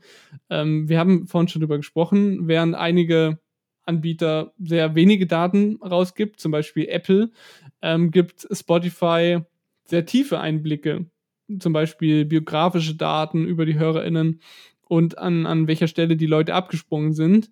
Und äh, auf der anderen Seite steht dann wieder Spotify, der Großkonzern. Und äh, Medien haben ja schon bei, bei Facebook ihre Erfahrungen gemacht, wie es ist, wenn man von den technologischen Launen äh, der Konzerne abhängig ist. Und es ist ja auch bei Spotify denkbar, dass das Unternehmen irgendwann Kriterien aufstellt oder bestimmte Formate mit bestimmten Eigenschaften mehr in ihren Algorithmus pusht und die, die, die Medien, die Publisher dann vielleicht auch wieder einen Anpassungs- ähm, oder Anpassungsdruck haben, äh, ihre Formate so anzupassen, dass sie eben möglichst große Reichweite auf der Plattform bekommen. Wie geht ihr mit diesem sehr, sehr großen Zwiespalt um? Ja, du hast jetzt vor allem auch nur einen Grund angesprochen, warum wir Spotify nutzen würden, eben diese Daten, wo ich glaube ich auch, also warum wir dort präsent sind. Ähm, ich glaube, ein anderer Grund ist, dass da natürlich auch viele Userinnen einfach sind erstmal und viele Menschen Spotify nutzen, genauso wie sehr viele Menschen Apple Podcasts nutzen. Also es geht ja so in alle Richtungen, dass man diese Plattformen, wo halt sehr viele UserInnen sind, ähm, dass man da auch präsent sein möchte und man ist dort und die UserInnen sind da ja nicht ohne Grund präsent, sondern erstmal, weil weil es für sie ein gutes Angebot ist, äh, Podcasts zu hören, ähm, weil man eben vielleicht die App sowieso schon geladen hat, weil man nicht nochmal zusätzlich eine runterladen möchte. Das ist ja gerade immer, wenn Podcasts dann an Reichweite wachsen, wenn jemand das äh, Coronavirus-Update von äh, von NDR Info entdeckt als allerersten Podcast und dann überlegt, wo kann ich das denn im Alltag hören? Ah, über Spotify höre ich schon Musik oder über Apple, über mein iPhone eh schon Apple Podcast installiert, ah, dann höre ich doch gleich da. Dann ist das natürlich so etwas, was, was den Zugang zu Podcasts auch erleichtert, was diese Plattformen, glaube ich, schon auch geleistet haben. Also wo viele, wo es, wo es RSS-Feeds und Podcatcher anderer, anderer Apps schon sehr viel länger gab, das irgendwie trotzdem noch eine Barriere dargestellt hat, weil man sich dafür eben eigene Apps runterladen musste, die man vielleicht gar nicht, dem, wo man nicht so vertraut war mit diesen Apps. Also das ist schon auch nochmal ein anderer Punkt, warum man da ähm, vielleicht präsent sein möchte. Ähm, und deine ursprüngliche Frage habe ich jetzt äh, durch diese Antwort im Prinzip vergessen. Wie ihr mit dem Zwiespalt umgeht, dass eben einerseits Spotify sehr attraktiv für euch ist, mhm. äh, aber andererseits ihr euch dann wieder abhängig davon macht. Genau, die Frage ist, wie, wie abhängig wir dann wirklich davon sind oder ob wir nicht dann eben auf anderen Plattformen doch auch präsent sein können, wenn wir wollen. Aber im Moment. Aber war das nicht auch die Argumentation damals bei Facebook? Im Moment gibt es ja auch noch keine, sozusagen, bisher zumindest gibt es noch keine, also ich kenne die Befürchtungen und ich sehe die Befürchtungen natürlich auch, aber es gibt ja im Moment auch gerade noch keine keine Indizien, dass Spotify das im Moment noch macht. Zum Beispiel, wenn wir über dieses eine Unternehmen jetzt sprechen, ähm, dass es bestimmte Inhalte dann priorisiert oder nach, nach vorne spielt oder das, das umändert.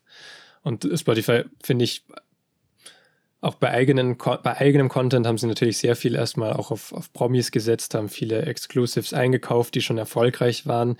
Aber sie probieren jetzt schon auch andere Formate aus, die man vielleicht so dann nicht erwartet hätte. Also wenn eine große Kritik war, die machen nur Promi-Podcasts, gibt es jetzt schon zum Beispiel zwei Audiodokus von Spotify Deutschland, die so ein bisschen das Gegenteil dann sagen über Hanau, die jetzt erscheinen wird und über die Love Parade. Ähm, also die sich doch nochmal anders aufstellen. Aber ist das, macht Spotify das nicht schon? Vielleicht nicht so off, äh, offensiv wie, wie Facebook, aber zum Beispiel eben, wir haben vorhin über die, über die, die Werbebranche gesprochen. Wenn jetzt Spotify so höchst attraktive Werbeformen etabliert, wo man äh, auf personalisiert äh, Werbung schalten kann, was ja so ein bisschen die Creme de la Creme ist, ist, dann entsteht ja automatisch ein, ein Monopol, ist jetzt zu viel gesagt, aber Werber wollen ja dann vielleicht am ehesten zu Spotify und wenn die Werber alle bei Spotify sind, dann müsst, müssen werbefinanzierte Formate ja dahin ziehen.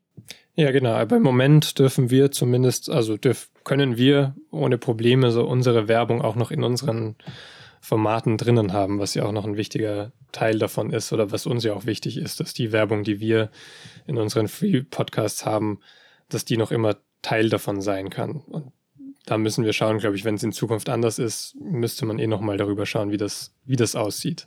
Aber ist das nicht jetzt ein bisschen naiv, wenn man das so ein bisschen ähm, hofft auf Spotify und sagt, ja, im Moment, jetzt ist es noch nicht so. Und aber Spotify würde ja immer stärker und stärker. Immer mehr NutzerInnen gehen dorthin. Äh, und wenn es dann soweit ist, kann man ja auch nichts mehr ändern, wenn alle da sind. Naja, man kann als äh, Marke natürlich ähm, sagen, dass man von dieser Technologie dann nur abhängig ist oder halt hofft, dass, also nur das ist, oder man hofft halt, dass man in dieser Zeit jetzt gerade oder man arbeitet daran, dass man jetzt gerade in dieser Zeit auf Spotify entdeckt wird, dass Menschen einen für den Inhalt hören, dass man im Zweifelsfall auch woanders gehört wird, sagen wir jetzt mal so. Also, dass man äh, so viel mit seinen Inhalten gerade wirbt und gerade da ist, präsent ist, da vielleicht auch bekannt wird. Wir haben da auch sehr viele Hörerinnen und Hörer, dass man so eine Bindung schafft zu seinem Podcast, dass der inhaltlich auch ohne funktioniert. Und das, glaube ich, tun unsere Formate schon, dass sie auch ohne eine Plattform funktionieren würden und dass wir dann auch äh, Wege finden, sie so an unsere Hörerinnen und Hörer ranzubringen. Wenn du jetzt mal alle Facetten von Podcasts reflektierst, wo würdest du oder alle Sachen, die mit reinspielen, wo würdest du oder wenn dich ein Hörer fragt, wo er den Podcast hören soll, damit ihr am meisten davon profitiert. Wo wäre das?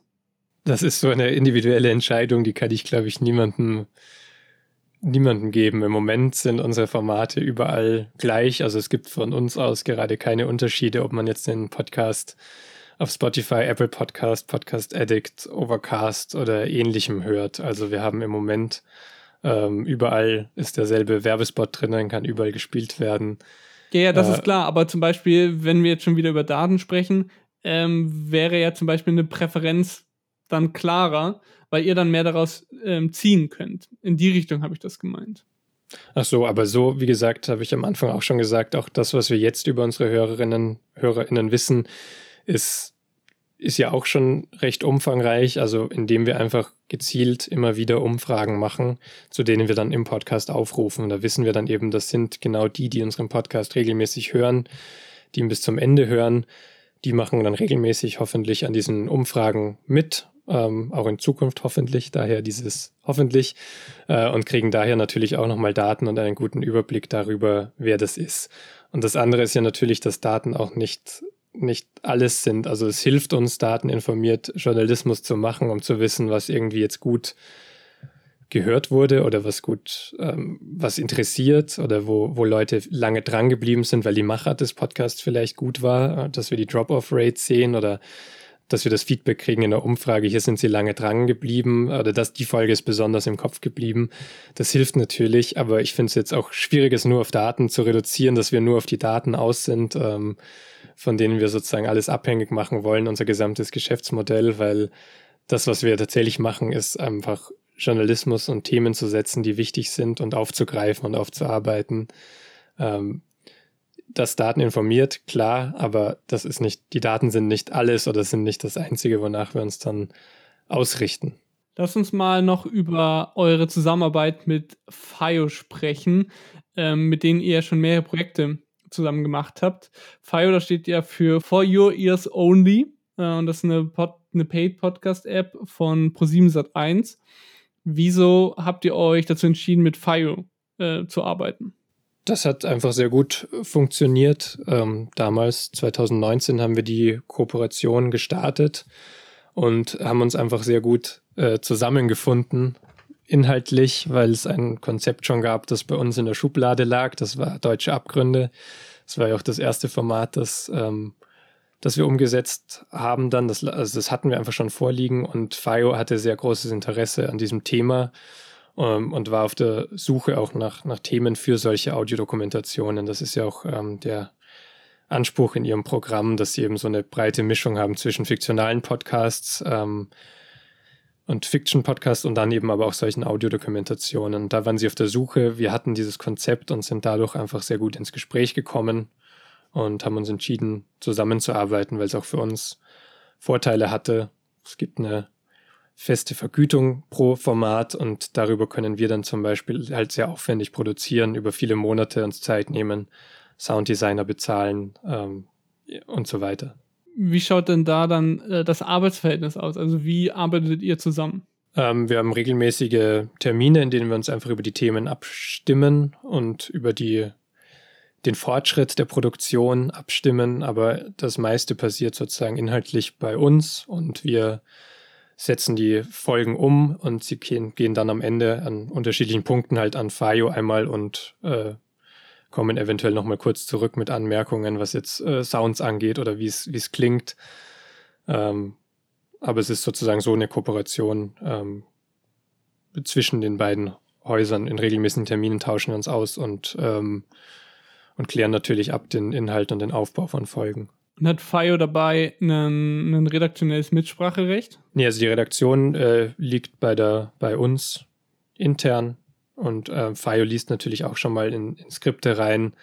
Aber wir, wir treffen sozusagen die, die inhaltlichen Grundentscheidungen. Von uns kommt sozusagen die Recherche, ähm, kommen die Inhalte. Also wie schaut das dann aus, dass, äh, also bezahlt FIO dann einfach nur eure Produktion oder stellt sie selbst MitarbeiterInnen, selbst ProducerInnen, die dann Sounddesign machen oder ist das einfach nur eine monetäre Unterstützung für euch? Genau, das ist ein, ein fester Betrag, wie gesagt, und dem und mit dem produzieren wir dann die Serie. Eine feste Vergütung pro Serie. Und davon produzieren wir dann alles und, ähm, und liefern dann fertige Audios an. Und die stehen dann ja eben bei der bei FIO hinter der Paywall und dann ein bisschen zeitversetzt auch nochmal bei uns für alle AbonnentInnen der SZ. Ihr habt ja ich glaube, ja, ihr habt alle Audiodokumentationen mit FIO zusammen gemacht. Wieso schafft das die Süddeutsche Zeitung nicht ohne Dritte? Das ist, glaube ich, keine Frage, die sich jetzt nur der SZ stellt, sondern die sich, glaube ich, an alle, alle Verlage und Medienhäuser richtet. Das ähm, weiß man einfach, dass das einfach sehr viel Geld und Aufwand kostet, ähm, so viel zu machen. Also so lange an einem Thema zu arbeiten äh, und so lange zu recherchieren. Und das ist, glaube ich, eine Frage, die sich jeder, die auf alle zukommt, wie kann ich so etwas umsetzen? Das haben auch die öffentlich-rechtlichen, die dann solche Dokumentationen oft dann Sendeplätze halt an Feste auch, auch knüpfen können, wo sie sagen, so, okay, das unterstützt äh, das Geschäftsmodell jetzt, das wir eh schon haben, so und so. Äh, und das trifft, glaube ich, auch auf alle Printverlage zu, dass sie erstmal die Räume dafür schaffen müssen und dann überlegen, wie, wie kriege ich dann, also wie kann ich das damit dann auch nochmal Geld verdienen zum Beispiel. Also hilft es dann, also wird das dann alleine refinanziert über Abos, die wir abschließen oder nicht? Oder ähm, in diese Richtung wird dann, glaube ich, muss, glaube ich, jeder drüber sprechen. Und es gibt ja auch in anderen Verlagen eben diese Kooperationen dann, ob es der Spiegel mit, mit Audible zusammen ist, ähm, zum Beispiel, die dann in eine ähnliche Richtung gehen. Ja, aber was, was, was ist der Grund dafür? Also du sagst es, es ist ein grundsätzlicher Trend, dass Medien äh, ihre, ihre Podcasts oder ihre Audioformate hinter die Bezahlschranken von äh, Konzernen legen. Du hast den Spiegel genannt. Auch der Stern hat ähm, exklusive Audioformate bei Audible, äh, aber der Stern hat zum Beispiel auch bei Audio Now äh, ein Format, das Handelsblatt bei Podimo. Mhm. Ähm, wieso geben so viele Medien ihre Produkte in die Hände dieser Anbieter und setzen nicht äh, auf irgendwie Paid RSS-Feeds, bei denen die zahlende, zahlende NutzerInnen dann einfach eine URL bekommen, über die sie dann äh, den Podcast in, in der Podcast-App ihrer Wahl abonnieren können. Nach meinem Kenntnisstand ist das in Deutschland bisher ja nur Media Pioneer von Gabor Steingart, dass das einige Formate auf dieser, diese Art und Weise hinter die Paywall packt. Mhm. Wieso nicht das? Ich würde nicht ausschließen, dass das nicht auch noch dazukommt als nächstes, aber diese Erfahrung zu sammeln gerade und dieses, ähm, es ist eine tolle Möglichkeit, das auch erstmal auszuprobieren, glaube ich, ähm, zusammen mit diesen Plattformen ähm, daran zu arbeiten. Ähm, und sie bieten natürlich auch nochmal auch noch mal neue Nutzerinnen und äh, HörerInnen, die man dann äh, die man dann vielleicht für sich und seine Marke auch noch dazu gewinnen kann. Also man hat doppelte Effekte dann im Idealfall. Und ähm, jetzt wäre es sozusagen am Anfang vielleicht wäre es dann nochmal ein großes, eine große Wette gewesen, ob diese Form von Paid Audio für uns auch funktioniert, allein für die SZ-AbonnentInnen. Ähm, das wäre sozusagen eine Frage gewesen, wo man das äh, hätte noch riskieren müssen. Und für uns hat sich damals eben diese Möglichkeit auch so geboten, mit FIO zusammenzuarbeiten, wo wir ein sehr gutes, äh, also eine sehr gute sehr gutes Verständnis darüber hatten, was wir machen wollen inhaltlich und was sie machen wollen, wo es einfach sehr gut in der Zusammenarbeit lief ähm, wo wir dann gesagt haben, das probieren wir jetzt aus. Wenn man das jetzt mal aus eurer AbonnentInnen, also eurer SZ-AbonnentInnen-Perspektive sieht, ähm, dann ist das ja eigentlich eine blöde Lösung, weil ein SZ-Abonnent, eine SZ-Abonnentin hat nicht unbedingt ein, FIO-Abo, was ja auch nochmal Geld kostet. Und seien wir mal ehrlich, äh, eure, eure Audioserien über SZ Plus auf eurer Webseite zu hören im Browser ist nicht die schönste Lösung. Ja, das ist auch eine, an der wir, eine, ein Ausspielweg, an dem wir gerade noch arbeiten. Das äh, wissen wir selbst, dass da noch mehr ginge. Also ich finde, die Seiten sehen toll aus und ich finde, es funktioniert auch sehr gut. Ähm, dass man natürlich dann nochmal einen, einen Paid-Feed haben könnte, wo man dann offline nutzt. Das ist ein Thema, das absolut am Plan steht bei uns, wo wir uns weiterentwickeln wollen.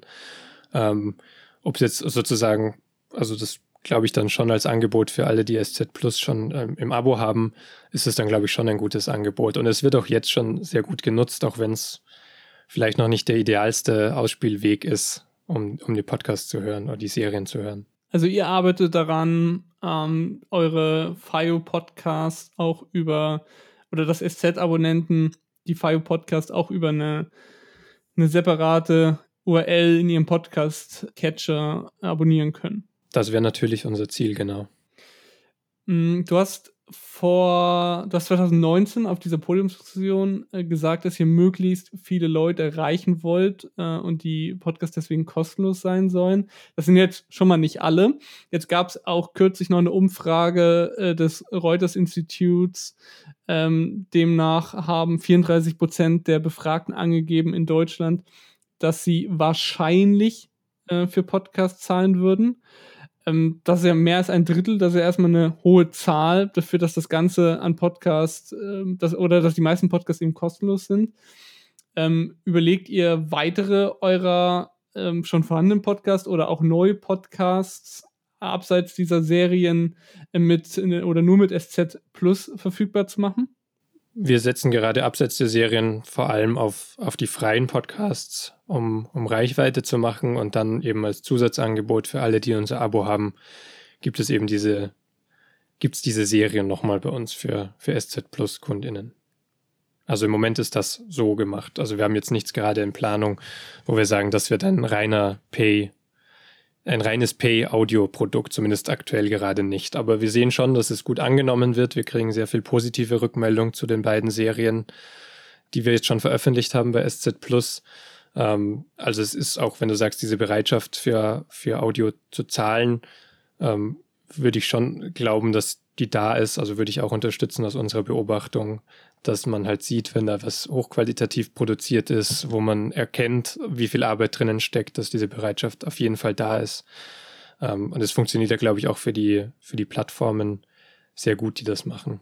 Denkst du, die Zukunft für Medien im Podcast-Game liegt eher im eigenen Vertrieb oder darin, die Produkte bei externen Anbietern unter deren Konditionen zu vertreiben?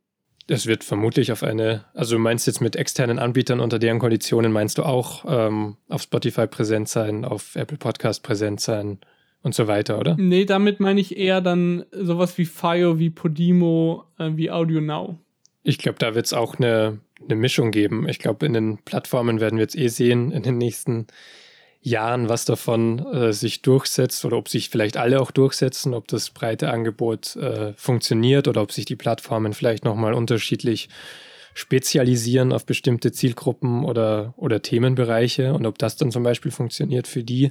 Und dann wird sich, glaube ich, für jeder Verlag für sich die Frage stellen müssen, äh, wo passe ich da vielleicht wirklich gut rein ähm, mit meinen Inhalten oder nicht? Ähm, oder ich weiter? Also für uns wird es, glaube ich, schon diese, die zentralen Produkte sind auch die freien, oder die zentral, für uns werden immer auch die freien Podcasts zentral sein. Und wenn wir mit Plattformen zusammenarbeiten, muss es einfach passen ähm, von der inhaltlichen Zusammen, also von der Ausrichtung und von der Zusammenarbeit. Und das wird, glaube ich, für jeden Verlag so sein, dass die sich die Frage stellen müssen, wo, wo kann ich, wie passt das zusammen und macht das auch für mich strategisch Sinn? Bewusst offen gefragt, was wünschst du dir für den Podcast-Markt für die Zukunft? Was ich jetzt gerade sehr gerne mag, ist, dass ähm, immer in der Podcast-Szene sehr viel Austausch besteht. Das nehme ich zumindest so wahr. dass man ähm, miteinander viel redet über neue Formate, dass man sich auch freut, wenn andere ein neues, innovatives Format gemacht haben. Also ich mag, dass der Markt gerade sich noch so ähm, dynamisch entwickelt, dass man auch nicht nur im Ausland, sondern auch in Deutschland jetzt oft auch mal überrascht wird oder ein neues Produkt oder ein neuer Podcast startet, der, der wirklich nochmal eine tolle neue Idee hatte oder der super neu aufbereitet ist, der irgendwie einen neuen innovativen Kniff hat. Und da sehe ich, glaube ich, in der Podcast-Szene gerade in Deutschland auch noch immer Anerkennung für die anderen, dass man das auch wirklich wahrnimmt und sieht, was da an Arbeit drinnen steckt.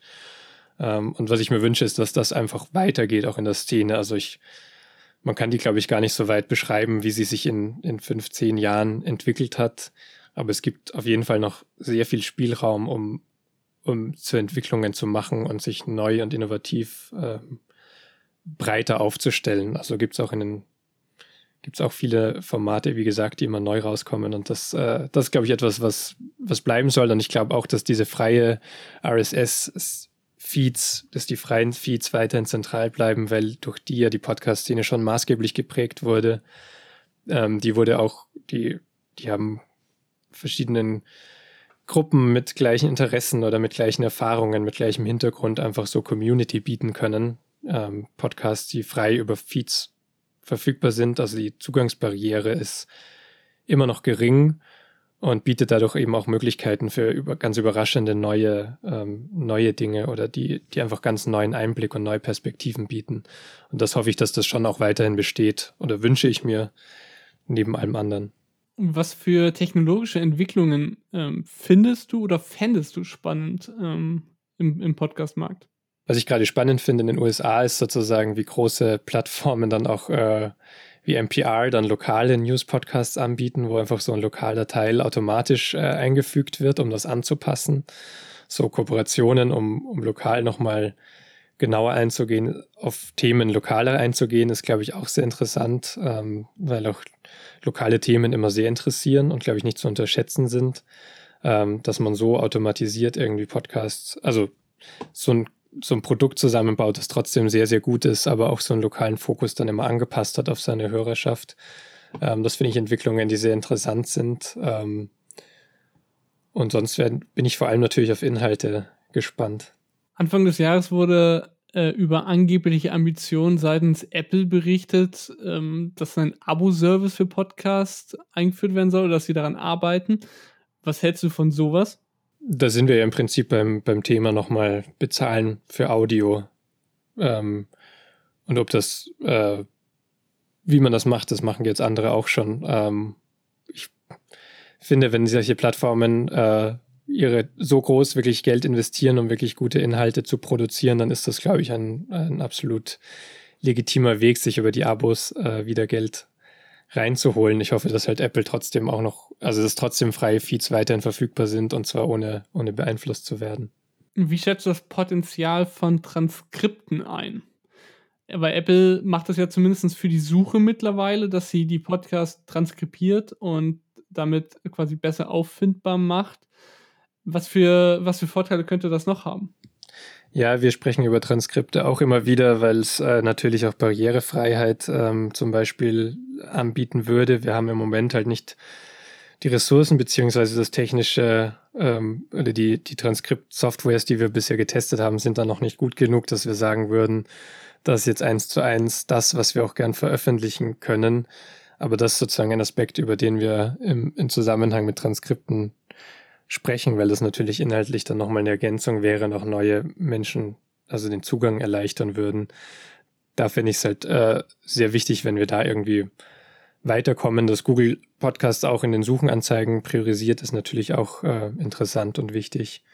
Da bin ich auch gespannt, ob es vielleicht dann Formate gibt, die sich extra darauf anpassen, ähm, um besser in Google gefunden zu werden. So wie es ja auch immer wieder Ideen gibt, wir müssen jetzt Formate für äh, Smart Speaker entwickeln und für unterschiedliche Situationen noch Formate entwickeln.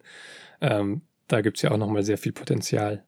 Podcasts sind ja jetzt erstmal recht einfach zu produzieren. Man braucht ein Mikrofon und da tut es im Zweifel, je nach welchem Anspruch man hat, auch die Kopfhörer äh, und das Mikrofon, was verbaut ist. Man braucht ein Schnittprogramm und sogar das nicht unbedingt und, und dann kann es schon losgehen. Und auch die, die Verbreitung von Podcasts äh, wurde mit, mit Angeboten wie Anchor ähm, immer einfacher und auch kostenlos.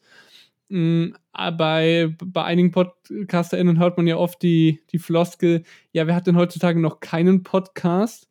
Mhm, andererseits hat die, dieser niedrigschwellige Einstieg ja oft zur Folge, dass die Qualität leidet. Und wir haben ja in den letzten Jahren einen Boom an Gesprächspodcasts gesehen. Also Podcasts, bei denen sich zwei Personen unterhalten, einfach drauf losreden oder eben äh, Interview-Podcasts, weil das halt einfach die einfachste einfachste Variante von Podcast ist. Ähm, auf der anderen Seite zum Beispiel euer FIO, eure FIO-Produktion oder, oder Faking Hitler vom Stern äh, zu den Hitler-Tagebüchern ähm, und um zumindest ein internationales Beispiel zu nennen, Wind of Change von Gimlet, ähm, ist ja dann wieder die andere Seite, diese aufwendige Produktion. Wo denkst du, werden sich Podcasts hinentwickeln? Ich glaube, dass es alles wieder nebeneinander geben wird, weil auch diese Gesprächs-, also alle Formate haben eine absolute Berechtigung. Ich ähm, höre euch gerne Gesprächspodcasts, ich höre gerne aufwendig produzierte Serien, ich, äh, ich mische da durch und ich glaube, viele Menschen mischen da durch. Der erfolgreichste Podcast letztes Jahr in Deutschland war im Prinzip ein Gesprächspodcast, äh, zwar mit einem Virologen, der ein sehr äh, virulentes Thema bearbeitet hat, aber trotzdem war es im Prinzip sozusagen ein Gespräch, das da drinnen stand und das wird es auch äh, weiterhin geben. Ähm, und ich glaube, dass gerade auch kleine Gesprächspodcasts oder kleine Formate, die neu starten, die diese Niedrigschwelligkeit ausnutzen, ja trotzdem eine super Community dann aufbauen können. Es geht ja nicht, es muss ja nicht jeder Podcast irgendwie die Million Downloads knacken und, äh, und weltweit gehört werden, sondern vielleicht erreicht ein Podcast viel mehr, wenn er sich auf eine kleinere Gruppe fokussiert oder für eine kleinere Gruppe ein, ein Sprachrohr bietet. Ähm, drum will ich da gar nicht irgendwie das abwerten, was gut oder schlecht ist und hoffe, dass wirklich alles nebeneinander, äh, nebeneinander passiert. Was ich mir wünsche, ist, dass halt die Player, die dann das Geld haben und das Know-how, um aufwendigeres anderes zu machen, dass die das dann auch nutzen. Und das gilt dann genauso für öffentlich-rechtliche wie auch für ähm, Plattformen oder auch Verlage, dass man dieses, diese Zeit und dann das Geld und das Know-how nutzt, um wirklich andere innovative, innovative Formate zu machen, die vielleicht aufwendiger sind, ähm, wo man auch mehr reinstecken kann. Also und diese Kombination, glaube ich, wird es immer brauchen und geben. Wenn jetzt eine Redaktion einen neuen Podcast starten wollen würde, in welchem, welchem Segment ist es, ist sie da mit Blick auf was schon, was es schon gibt, am besten aufgehoben? Auch wieder eine schwierige Frage, weil ich glaube, dass man in allen Segmenten noch immer überraschen kann und noch immer HörerInnen gewinnen kann durch seinen eigenen Ansatz. Also da ist im Markt, glaube ich, noch sehr viel Potenzial da. Ähm, es gab bei uns, glaube ich, mal die Diskussion, 2018 sind wir jetzt zu spät dran für einen täglichen Nachrichtenpodcast ähm, als SZ, ähm, weil dann gab es schon unterschiedliche Formate davor, die englischsprachigen. Es gab schon den von der Zeit zum Beispiel. Ähm, müssen wir da jetzt auch noch, also ist das was, was, was es noch gibt? Und ich würde sagen, ja, also hat sich beweisen unsere Zahlen, dass wir damit erfolgreich sind. Das beweisen, glaube ich, dann auch die Zahlen der FAZ, die noch später gestartet hat. Und jetzt soll es ja nochmal einen geben im Frühjahr über die Audio Alliance, wenn ich das äh, richtig im Kopf habe. Ähm, also selbst da findet man noch HörerInnen in so einem Segment, wo man sich denkt, da sind vielleicht schon sehr viele. Äh, und das, glaube ich, auch trifft für alle anderen Themen zu. Es entscheidet dann die Machart und die Art, wie man die HörerInnen anspricht und wenn man weiß, für wen man das macht, ähm, dass man da nochmal rankommt. Wahrscheinlich würde man auch mit True Crime, auch wenn das sehr, sehr übersättigt ist, vermutlich noch sehr viele HörerInnen kriegen, wenn es gut gemacht ist oder wenn man schafft, irgendwie die Fälle anders zu erzählen oder die Relevanz der Fälle gesellschaftlich noch anders zu betonen. Also da gibt es, glaube ich, noch, noch einiges. Zuletzt gab es ja ein Hype auf, auf Live-Audio-Apps mit, mit Drop-In-Funktionen. Clubhouse ist mit einer in der Beta befindenden App durch die Medienbubble-Decke gegangen und Twitter arbeitet ja auch mit Twitter Spaces an, an einer ähnlichen Funktion. Was für ein Potenzial siehst du in solchen Drop-In Live-Audio-Apps? Ich bin leider Android-User und daher vom Clubhouse-Trend so ein bisschen ausgeschlossen. Ich habe nur, äh, nur ein paar Talks irgendwie über äh, meine Freundin dann mitgehört, um es mir ein bisschen anzuschauen. Ähm, ich finde es durchaus spannend. Ich finde es interessant, dass man sich austauschen kann auf diesen Panels. Ähm, ich hatte bisher immer das Gefühl, es liegt halt ganz stark daran, auch ähm, wer moderiert, wie es moderiert ist, wie Panels aufbereitet sind, äh, wie die Gäste ausgewählt sind ähm, und wie dann diese Beteiligung sozusagen wirklich organisiert ist. Ich hatte ein paar Mal dann den Eindruck, dass es halt äh, mit all den Schwierigkeiten, die wir auch in Videokonferenzen schon haben, dass viele Leute sehr lange reden, äh, dass es schwieriger ist, sich so zu unterbrechen, wenn man dann da ist oder manche vielleicht noch Hemmungen haben, sich gegenseitig zu unterbrechen in diesem Format. Ähm, dass es aber durchaus auch spannende Räume geben kann. Also ich finde es äh, tatsächlich interessant, wenn dann ein guter Austausch funktioniert und wenn das gut organisiert ist, gut moderiert ist. Ähm, dass das durchaus Potenzial hat, weil es gerade aus Nutzerperspektive für mich auch wieder so Funktionen hat, wie eben, dass es so nebenbei funktioniert, wofür ich, wofür man ja Podcasts auch so schätzt, dass man nebenbei dann äh, in der Wohnung aufräumt ähm, und dann diesen Talk hören kann und im Idealfall ein paar spannende Gedanken mitnehmen kann. und ähm, deshalb finde ich es gar nicht nicht uninteressant, bin aber gespannt, wie sich es jetzt wirklich durchsetzt, weil es gibt jetzt auch schon Umfragen von Online-Marketing-Agenturen, wo dann rauskommt eben von allen Befragten nur 0,7 Prozent würden sagen, ja, ich kenne den Clubhouse und nutze es und äh, mehr als drei Viertel hat noch nie davon gehört. Also im Moment scheint es wirklich gerade noch so ein bisschen Bubble zu sein, aus der sich halt rauslösen müsste eventuell. Ähm, und dann werden wir sehen, wenn wir wieder nach Corona-Zeiten wieder echte Konferenzen haben können, ähm, ob es dann vielleicht abnimmt oder ob es eben dann gleichberechtigt ist, dass man halt niedrigschwelliger sowas ausprobiert. Bei der SZ haben wir es jetzt noch nicht selbst probiert. Äh, das Jetzt-Team hat es probiert von der jungen Seite der SZ. Ähm, die hatten einen Talk mal organisiert zu Safe Spaces für LGBTQI Plus Community in der Pandemie. Ähm, war für die, glaube ich, auch total spannend. Sie hatten hohes Engagement und über zwei Stunden irgendwie eine sehr spannende Diskussion, wo sie aber auch danach gesagt haben, ja, vielleicht müsste man noch mehr moderieren. Aber so, diese Kraft fanden sie sehr gut und probieren jetzt demnächst auch nochmal ein, ein, eine Kolumne von sich aus äh, im, im, äh, im, im Clubhouse-Format. Ähm, da hat's, es, es hat Potenzial, glaube ich. Ähm, spannend ist natürlich wieder die Frage Datenschutz. Muss ich all meine Nummern angeben? Ähm, bilden sich da auch Räume äh, für Meinungen, die vielleicht außerhalb des Grundgesetzes stehen und so weiter. Ähm, das muss man natürlich noch beobachten. Also Content-Moderation, die Schwierigkeiten wurden jetzt auch schon öfter, öfter besprochen. Aber ist Clubhouse und, oder Twitter Spaces nicht ein bisschen im Widerspruch zu, zu den, zum generellen Trend von Netflix oder auch Podcasts, dass man Sachen eben on demand äh, hören kann und nicht gerade live dabei sein muss? Ja, darum glaube ich auch, dass es sozusagen dem Podcast-Markt nichts wegnimmt, weil dieses äh, danach on-demand hören wird immer noch stattfinden. Es bedient, glaube ich, einfach ein anderes Bedürfnis oder funktioniert über andere Me Mechanismen, dass man halt diesen Live-Charakter dann doch hat, wo man sagt, da will ich jetzt dabei sein, da will ich nichts verpassen.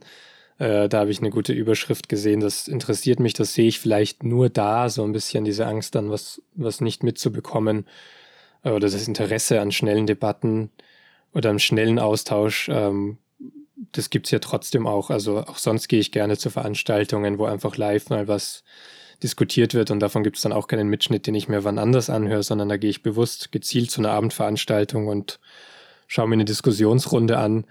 Ähm, das hat absolut genauso ein Potenzial und nimmt jetzt, glaube ich, eben diesem Podcast-Markt nicht so viel weg.